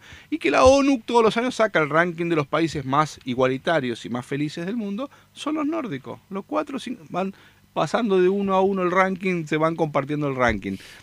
Más allá de esto, que podés rastrear las claves en la historia y en, nada, por ejemplo, el sindicalismo en los países nórdicos es entre el 60 y el 80%. ¿sí? Todo el mundo está sindicalizado, porque, los, lo, porque lo grupal te protege. Dos más dos son cuatro. Lo grupal te protege. Usted hace poquito armaron una asociación. Lo Sí, la Cámara de Radio lo Online. grupal te protege. Entonces, si todos estamos metidos en sistemas grupales, todos estamos protegidos. Entonces, las conversaciones son colectivas. En cambio, nos hacen creer que cuanto más sindicato, peor. Acá la- nosotros tenemos el 37% del país sindicalizado en Argentina, que es el máximo de Latinoamérica. Hay países, después bajan en todos lados, es menor. Y hay gente que lo defenestra. Hay gente que lo defenestra. ¿Por qué? Porque es más negocio para el poder que no haya sindicatos, que la gente gane menos, que no tenga protección. Y si es posible, como en Estados Unidos, te echan sin nada, sin, casi sin preaviso, sin nada, te echan. Entonces digo, nada, me parece que pensar, pensar en cómo se crece como nación, ¿no? Tiene que ver con, con, con, con que hay un contenido que no estamos aprendiendo. Y es el contenido de lo colectivo, del bien común. Eh, eh, la noción de pulir y mejorar nuestras sensibilidades sociales. Porque si hay gente que no siente nada por el otro, entonces le importa un rabanito. Y es un país desigual y un país que una parte sufre. Y ahí es donde para los, los pedagogos, los humanistas, no nos gusta. Hablamos, hab- quiero volver un paso atrás. Hablamos sobre mm, lo igual, lo igualitario y demás, y la educación este, universitaria. Quisiera contar una, una experiencia ¿no? al respecto de este, que en definitiva la UBA es, es gratuita. Pero yo terminé, después de mucho tiempo volví este año, y terminé comprobando que si bien es gratuita, estudia en este país el que puede. Primer, el primer día tuve que poner eh, alrededor de dos mil pesos para comprar todos los apuntes y las cosas, que este, yo estaba lleno de compañeros que no los tenían, con lo cual no podían acceder a esas fotocopias que no estaban digitalizadas, con lo cual tenían que comprar así y demás. Este, y bueno, y la, y la docente planteando que ella no hace paro porque, bueno, porque este, los paros molestan, al, joden en definitiva al alumno.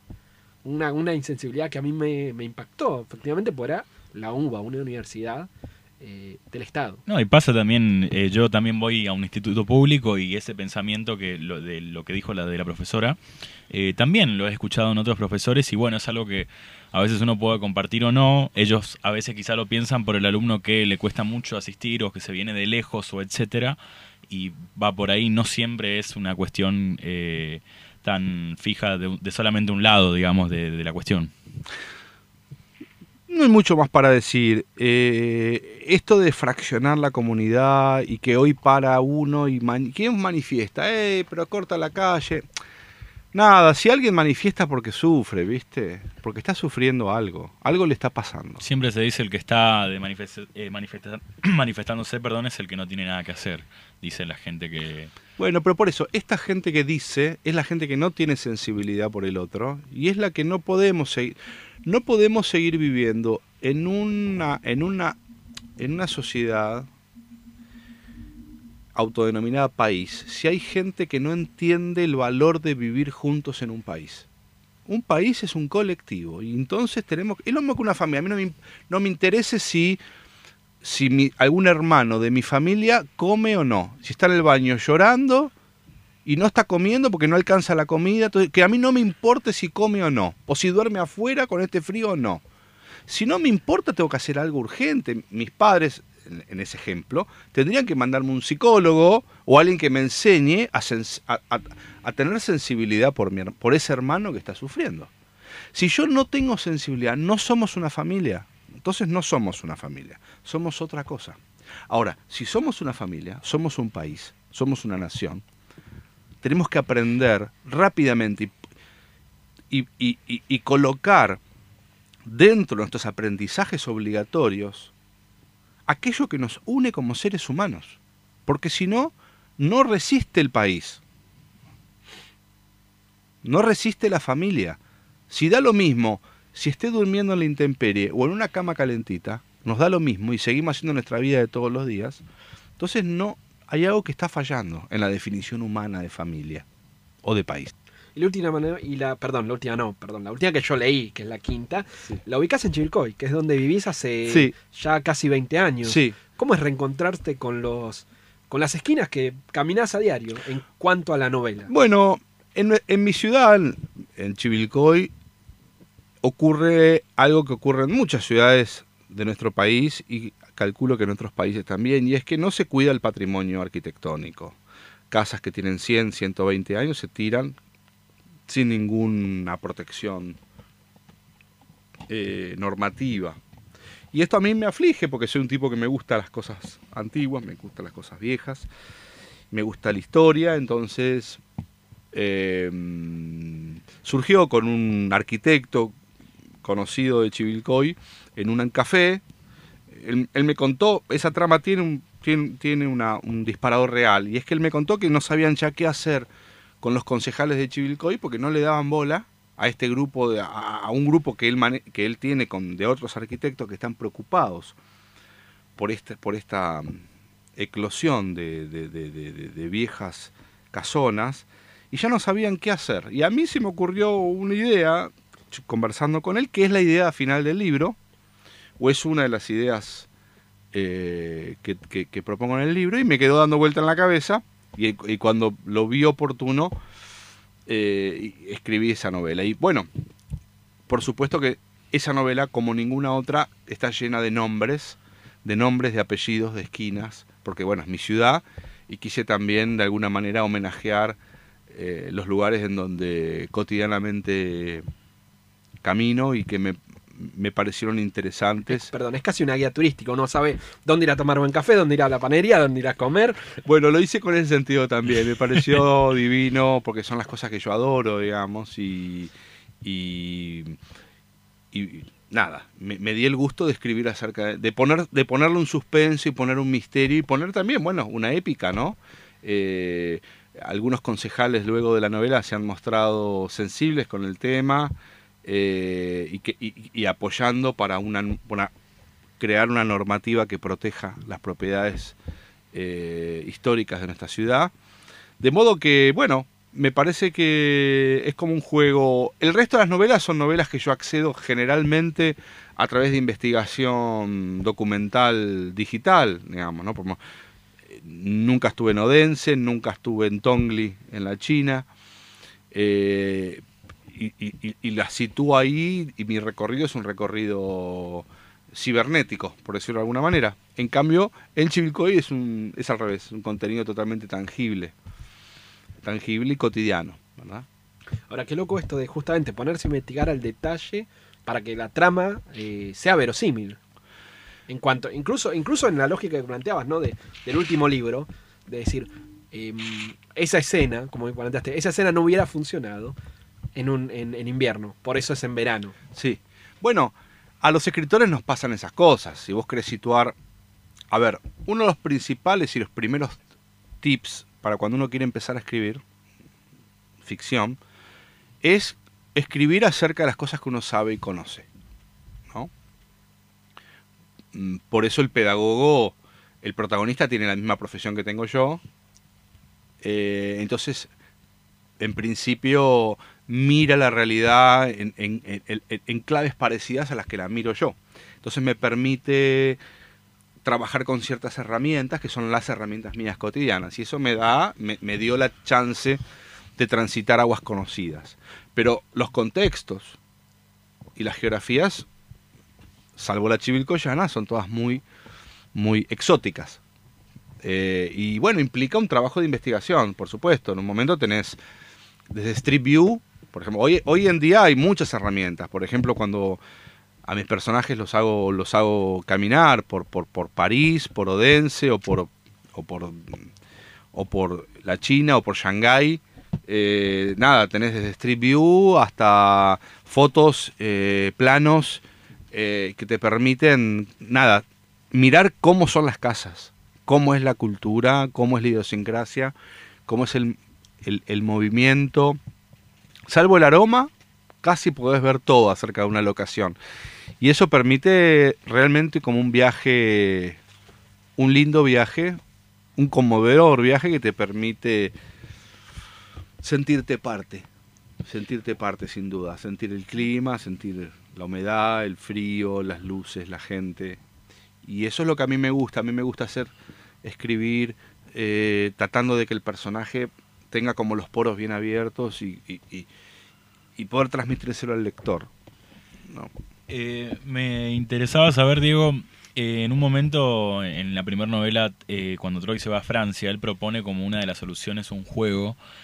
Y mm, yo a veces pienso, ¿no? Cuando uno ve en el día a día, los juegos a veces son un poco discriminados en el sentido de la capacidad que tengan para enseñarnos. Digo, en, hablando muy generalmente, ¿no? Y quería saber cuál es la verdadera capacidad que tiene un juego de poder eh, eh, ayudarnos a aprender.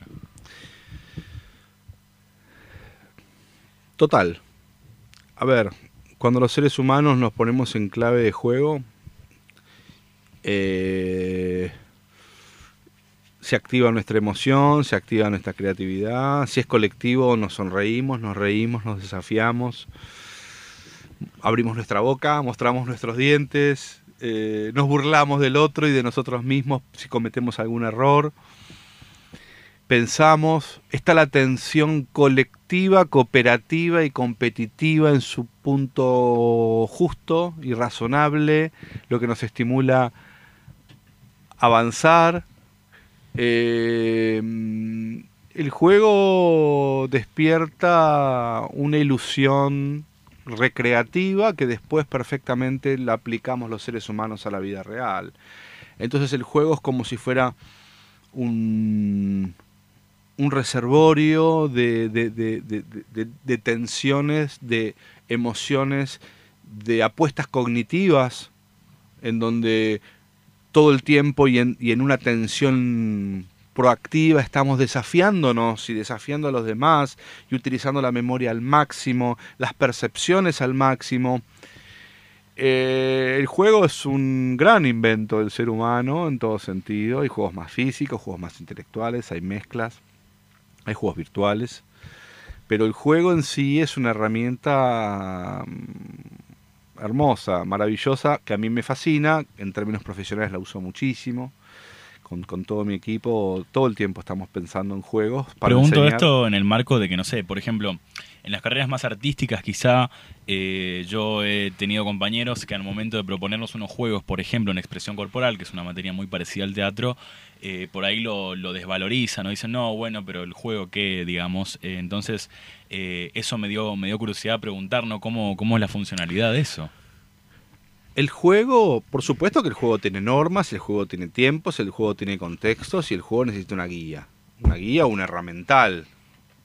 Si el juego está desfasado del nivel cognitivo de los participantes o de la edad etaria de los jugadores o implica procesos de abstracción que no son pertinentes o porque no, qué sé yo, por ahí estás en un auditorio de gente que, no sé, que vino de laburar y decís, bueno, vamos a pararnos y a juntarnos en grupo y por ahí son las 7 de la tarde y la gente no tiene ganas. Es decir, el juego tiene sus reglas. Tiene sus reglas, sus condiciones para que sea el vehículo de un conocimiento nuevo. Necesita, tiene pautas y eso hace que sea una herramienta de enseñanza. El juego para los pedagogos es una herramienta de enseñanza. Es decir, nosotros en no pensamos al juego como un dispositivo meramente recreativo. Eh, nosotros siempre tratamos de que el juego sea una herramienta de cambio y eso es lo que, lo que nos resulta fascinante. Y aprovechando eso que dijiste que trabajan mucho con juegos, eh, ¿podrías comentarnos acerca de alguno que se les haya ocurrido? Miles, cientos. Pero te voy a contar el último, que está en proceso. El proceso empezó el viernes. Estamos haciendo un juego, esto es una primicia, mm, una super primicia. Igual no va a salir acá de, la- de habla hispana, ¿no? De los países de habla hispana no va a salir.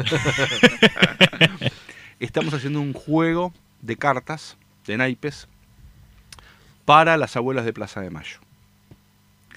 Un juego sobre educación y memoria para chicos un juego que permita, al jugarlo, aprender cuáles son los valores de la diversidad, del respeto a la opinión del otro, que finalmente por lo cual desaparecieron, están desaparecidos, por la intolerancia, y también acerca de los valores. ¿Qué valores tenían los 30.000 desaparecidos?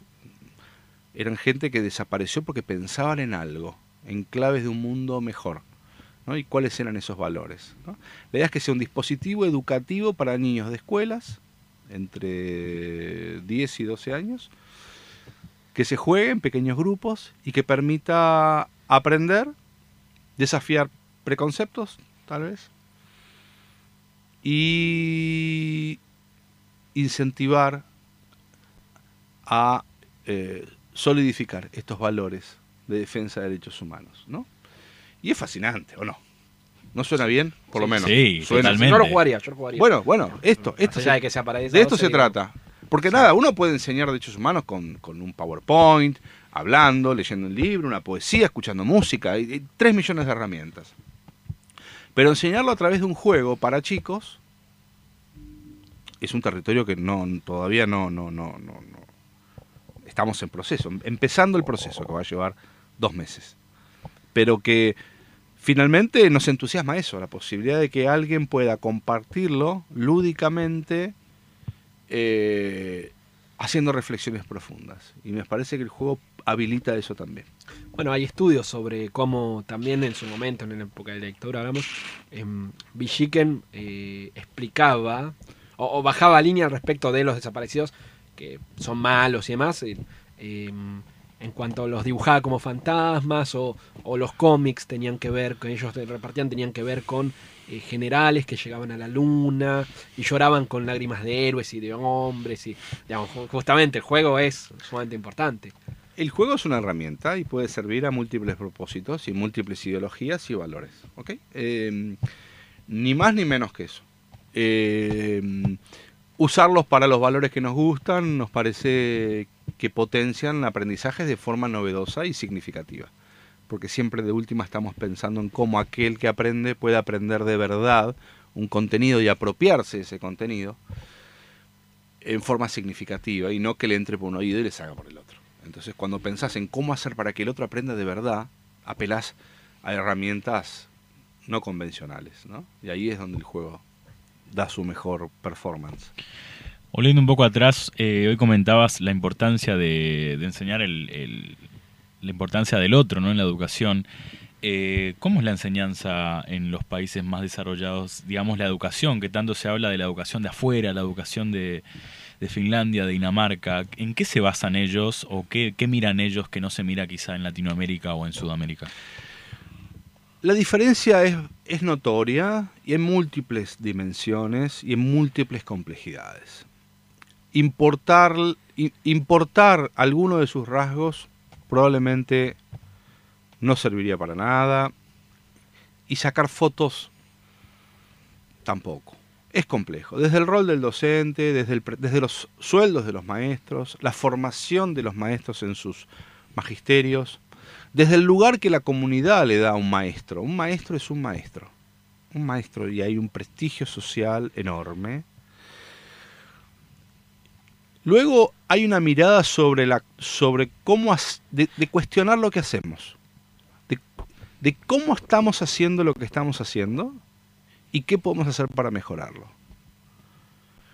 Y en nuestros países los tiempos de revisión de cómo hacemos lo que hacemos suelen ser enormemente largos y muy enquistados. Entonces no permiten hacer muchas, demasiadas pruebas y generar demasiadas innovaciones a escalas importantes. También es el tema de la escala. Nuestro territorio es muy grande, estamos muy dispersos, hay muchas unidades educativas, desde jardín hasta universidad, y resulta complejo también los cambios. Y esto en sintonía de las pocas prácticas de, Estado que hay.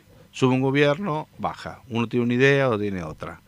Y así estamos también desde hace muchas décadas. Y la educación necesita una visión de futuro de muy largo plazo. Eh, apoyada por una gran cantidad de sustentos y consensos que permitan que las cosas sigan teniendo su apoyo y sus recursos económicos, de infraestructura. Repito, un gobierno hace mil escuelas, otro tira 30. Eh, Creo que hay 90 escuelas en Moreno que no tienen gas natural todavía. Entonces los pibes comen sándwiches todos los días porque no hay comida caliente. No hay ni mate cocido, hay jugo de naranja. Porque no hay estufa, no sé. Pocas, pocos libros, pocos laboratorios de ciencia y tecnología en las escuelas más desarrolladas. Bueno, cada escuela es una unidad con mucha cantidad de libros, con un acceso a la tecnología, a la ciencia, a los dispositivos que permiten experimentar con la física, con la química. Muchas, muchas herramientas que permiten trabajar con la, con la oralidad, con el respeto a la opinión diversa, con escuchar al otro. Desde la disposición espacial de las aulas, No es, no es la cuestión cuadriculada mirando al pizarrón, verticalista y punitiva de las escuelas tradicionales. Eh, y acá en la Argentina también hay escuelas que se proponen, sobre todo escuelas de gestión privada, que se proponen como cierta vanguardia, que lo que hace es eh, pensar en, en diferentes estrategias de enseñanza que mejoren los niveles de aprendizaje. Lo que pasa es que esas estrategias están encapsuladas en algunas que otras escuelas más vanguardistas, pero bueno, como dijimos al principio, no se trata de que la mejora le llegue a algunos, sino que lleguen a todos.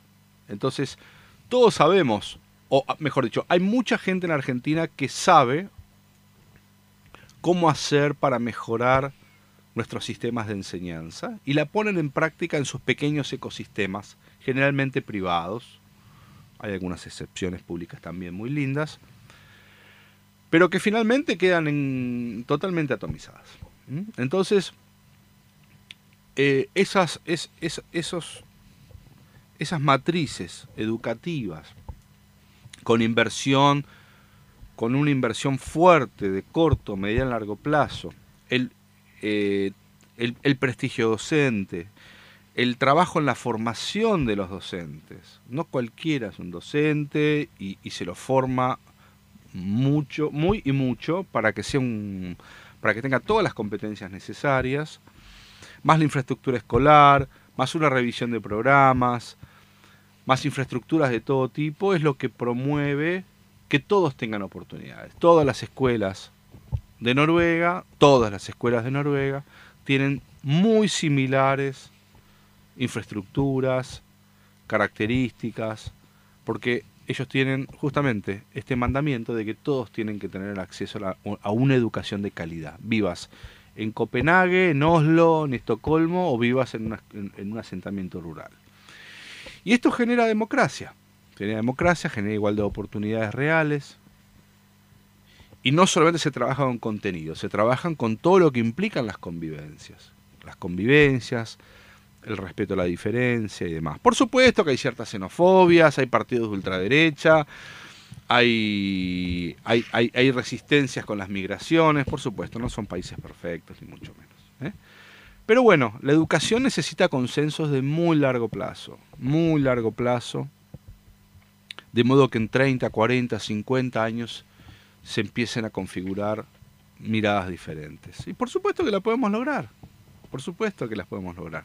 Somos seres humanos con sangre roja en todos lados, en todo el mundo igual. ya como para ir cerrando, em, uno de los rituales eh, de Troy este, es, después de haber arreglado una radio vieja, es sentarse a escuchar a la noche. Mm. Este, y vos tenés una relación con la radio también y con el cine. En, en- en- en alguna, en algún libro lo, lo has puesto a dirigir un, un cine para todo el pueblo. Mm.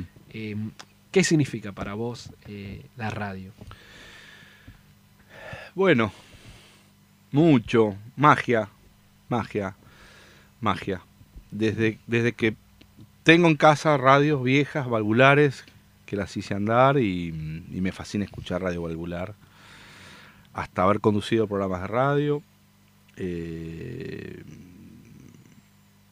me encanta la radio, me encanta el micrófono, me encanta lo que le pasa a uno, lo que nos pasa cuando somos oyentes. Me, encanta lo que nos pasa cuando escuchamos a Dolina o cuando escuchamos un buen cuento de Alejandro Apo o cuando escuchamos una entrevista a, a Cortázar. O, o tres seres humanos pensando en cómo hacer para encontrar la vuelta a este mundo raro. Me gusta la voz, sobre todo la voz, porque la música uno la puede, ya a esta altura accede desde otros desde otros dispositivos también, ¿no? Pero la voz humana, el encuentro, el diálogo, eh, me parece que es una recreación única que no va a terminar nunca. Puede cambiar la tecnología, la calidad de un micrófono, dónde se aloja la radio, si es en el éter o en un podcast, pero hay algo de la, del encuentro humano y, de- y del compartir ideas que la radio eh, es se torna irreemplazable. Solo pensar que cuando alguien escuche esto lo puede escuchar mientras arregla los frenos de un auto hasta pintando un mandala o andando en bicicleta y mirando la naturaleza y que puede estar con nosotros dialogando, pensando, teniendo sus ideas propias. Ya eso resulta conmovedor y todo eso me pasa con la radio. Me, me gusta, me moviliza, me gusta mucho más que la tele, por supuesto. Me parece eh, antiguo y novedoso al mismo tiempo. La radio me sigue, me fascina por eso. Me parece algo que todavía tiene, tiene la- la- la- los resabios de la terraza con la antena y lo moderno del aquí y ahora, de la tecnología, pero que de última está la palabra humana y el encuentro. Me parece que es- eso es totalmente perenne. Eso. Diego, te agradecemos un montón por tu tiempo y me gustaría que digas dónde puede conseguir la gente tus libros y si se puede, cuándo va a ser el, el lanzamiento del próximo. Bueno, los libros se pueden conseguir en cualquier librería. Si no los tienen, los encargan. En algunas está el tercero, el cuarto, falta el primero, tienen el sexto. En las Gandhi Galerna están los seis, porque ellos son la distribuidora además. Entonces, ellos siempre tienen los seis libros de la saga. Si no, en Mercado Libre también los pueden conseguir. Eh, y si no, Amazon Kindle, los que leen en digital, ahí están los seis libros también en, Amazon colgados. Los, los- ah, vienen dos libros. Uno tal vez salga a fin de año. Se llama El pedagogo y el caso del zoológico perdido. Es la única novela que rueda acá en la ciudad de Buenos Aires. Es muy linda, es acerca del zoológico que cerraron para convertir en eso que no se sabe qué es. Una trama muy fuerte, muy profunda, muy de estos tiempos, eh, muy tanguera por algunos momentos. Troy en Buenos Aires de noche es muy buena, es muy buena. Así que probablemente salga antes de fin de año. Y la octava va a salir probablemente el año que viene, en abril, vamos a ver. Eh, se llama El pedagogo y la segunda revolución de Paul McCartney. Apa. Eh, quien llama a Paul, a Troy es Paul McCartney, ni más ni menos, Opa. desde Londres, porque no sé si saben, pero Paul es muy eh, activo en la defensa del vegetarianismo ¿m? en el mundo, siempre. Y siente que su campaña está un poco amesetada, que está un poco caída, y no se le ocurre cómo levantarla. Entonces, leyendo una revista de domingo en la cama, al lado de su mujer, eh, lee un, reportaje a Troy Helguera, que publica ese, ese coso, y dice, este tipo, este, este, este, es- este es el que puede ayudarme. Ahí se pone a googlearlo y lo encuentra y le manda un video. Un video donde dice, hola, soy Paul McCartney, no sé si me conoces. Y, le cuenta a Troy, bueno, que, esto del vegetarianismo que quiere. Entonces Troy le dice a su mujer que, estaba expectante por, a ver si qué le parecía el caso. Y dice, ¿esto es una joda? ¿Por qué? le dice la esposa. ¿Qué tengo que ver yo con el vegetarianismo? Y ahí tengo en el horno una pierna de cordero con papa. ¿Qué tengo que ver yo con el vegetarianismo? Yo lo estimo mucho a Paul, pero ¿qué voy a hacer yo? Bueno, finalmente accede. Y la novedad de la octava novela es que se va con su hijo. Porque Ah, Luis Alberto claro, tiene Luis Alberto. 20 años y también había elegido la carrera de pedagogo, así que es muy loco, pero se va con su hijo a vivir a, a la casa de Paul tres semanas en Londres. Y bueno, es una novela mm, entrañable, entrañable porque es, es- es profunda, eh, es muy, nada, muy melancólica y trabaja sobre todo el tema de, de, la figura de Paul y, y también otra idea de qué, qué- qué hace, qué, pasa, qué pasa con el tema de cómo nos alimentamos, qué se esconde detrás de la alimentación humana. Eh, bueno, divina, así que también. Y, y por suerte el equipo de Paul McCartney me, me autorizó a publicarla, y pues tuve como seis meses haciendo esas gestiones, así que ya tengo la autorización, que la voy a poner en el, en el prólogo del libro. Así que, bueno, esos son los dos libros de la saga que. El séptimo y el octavo, que en algún momento ya saldrán a la luz. Bueno, genial. Primicia entonces en, en sobremesa de los próximos dos libros de la saga El Pedagogo. Diego, te agradecemos un montón por este buen rato de radio, por estas palabras. Eh, gracias por tu visita y espero Por que favor. bueno próximamente estés nuevamente por acá. Un placer, un honor para mí, los felicito por este emprendimiento, me encanta, me sentí súper bien, me halaga que hayan leído mis libros y que hayan hecho preguntas tan copadas y tan inteligentes y bueno, hasta cualquier momento.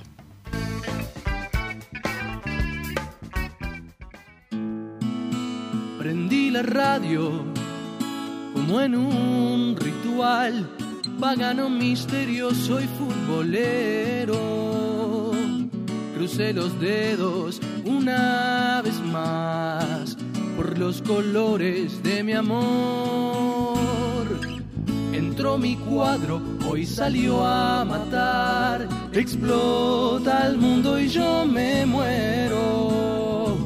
Por la galena los escucho entrar, que me reviente el corazón. Estoy ahí, ya sé que no, pero yo estoy ahí. Si el tipo de la radio me lo cuenta, remonto en cada gol una cometa. Ya sé que no, pero yo estoy ahí tras los pretiles de la soledad o los barrotes fríos de una celda sobre el silencio del hospital. Y el grito gris del cante gris cruza los muros de la razón. Detiene el tiempo y la amargura lejana es esa voz que hace soñar a mi país. Estoy ahí, ya sé que no, pero yo estoy ahí. Si el tipo de la radio me lo cuenta,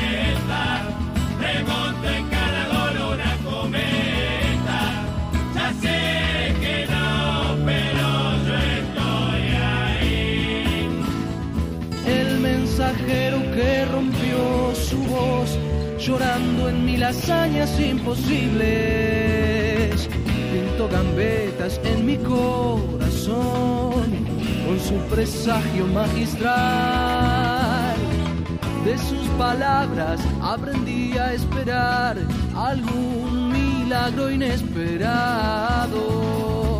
La vieja radio volverá a gritar el gol furioso del final.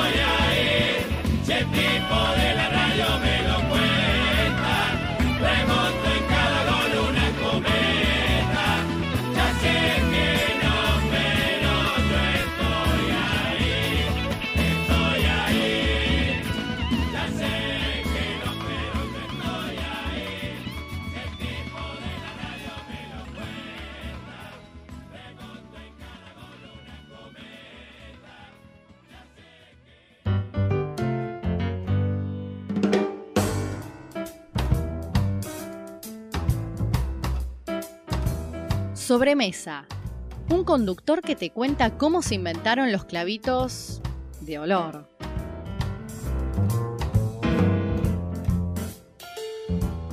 Una columnista de cine que no tiene Netflix. Un columnista deportivo que tiene panza y no grita.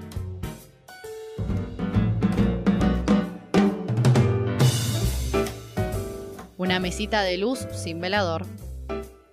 Un productor que usa rastrillo para peinar su barba.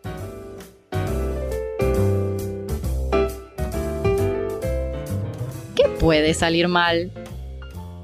Sobremesa, sábados de 15 a 17 por Radio Tren Topic.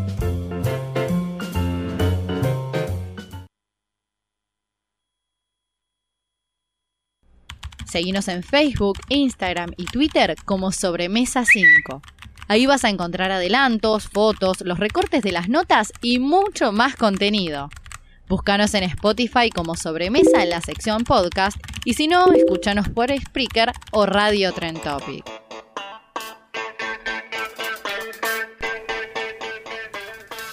Yo tengo que decir que esa entrevista me, gustó mucho hacerla este, con Diego Manusovich. eh, la saga del pedagogo, ¿sí? seis libros, insisto. La primera, después vamos a subir porque tengo, los tengo todos, los tengo todos y casi todos firmados. sí. Casi todos firmados. Este, Todos, muy interesantes, sí. rápidos. No, uno, hay uno que no, hay uno que no. Hay uno que no, Hay bueno, no, pero- fue un regalo también. Fue un regalo, fue un regalo, sí, sí, sí. Este, Sí, agradecerle a Diego también, ¿no? Un crack. A mí me, Sí. me gusta un montón como todo este, este universo que, que construye, ¿no? Digamos, en el sentido, en el sentido como de, mm, justo hablábamos antes de transmedia, en esta idea de, bueno, ilustración, libros, saga, señalado, digo, hay como todo un universo construido que a mí siempre me parece como muy interesante porque uno lo puede seguir en el tiempo, ¿no? Sí, sí, no, la verdad que está, está, está muy bueno y, y- y bueno, por lo menos como nos comentaba iba a ver séptimo libro y octavo libro, el séptimo eh, incluye a Paul McCartney con perdón, el octavo incluye a Paul, el octavo, el séptimo, no me acuerdo cuál de los dos, incluye a Paul McCartney con autorización de Paul McCartney aparte. Tranqui. Eh, exactamente, con lo cual muy interesante. Y como arrancamos también hablando de la nota, eh, tuvimos la suerte de grabarlo en el Luis Alberto Spinetta, que es el, el- estudio de podcast. eh, y el tanto Manu Sovich como Troy Elguera son fanáticos de, De Spinetta, Spinetta. justo que hablábamos hoy a la cual, mañana. Ah, estamos Con lo todos cual a la este, mañana, che, estaba cualquiera, todo muy, muy, muy contento y muy agradable. Bueno, esto fue sobremesa. eh, hasta la semana que viene, ya con plantel completo. eh, queda, queda, en el, queda en el tintero Historias del Deporte, que la vamos a subir igualmente eh, en Spotify. Y bueno, obviamente, eh, la mejor manera de despe- despedirse con Gilda. Perdón, antes de despedirme, feliz día atrasado tanto a Alan como a Nico. Yo creo que fui el único estúpido de la radio que no mandó video. Mira, para que yo haya mandado un video con lo que me cuesta, o Facu sea, sepan, video. sepan apreciar que salí adelante de la cámara solo para remarcar que nuestros operadores también son esas personas Sí. que están detrás de escena y hacen que todo sea posible. Hice el esfuerzo de filmarme Sí, sí, misma. Vos mandaste video, tu hermano mandó video, Facu Iglesias. Marce, Marce mandó, mandó video. video. Yo fui el único que no mandó de toda la radio, creo. Un desastre, un desastre. Bueno, pero has traído eh, considerablemente Facturas, facturas, facturas. Churros, facturas sin dulce de leche para nuestro amigo pseudo vegano por ahí. No, no, pseudo vegano no, es, es vegano. eh, es vegano. Sí, sí, sí, casi. O ovo vegetariano. Sí, no, no, no. no. Pero En fin. bien.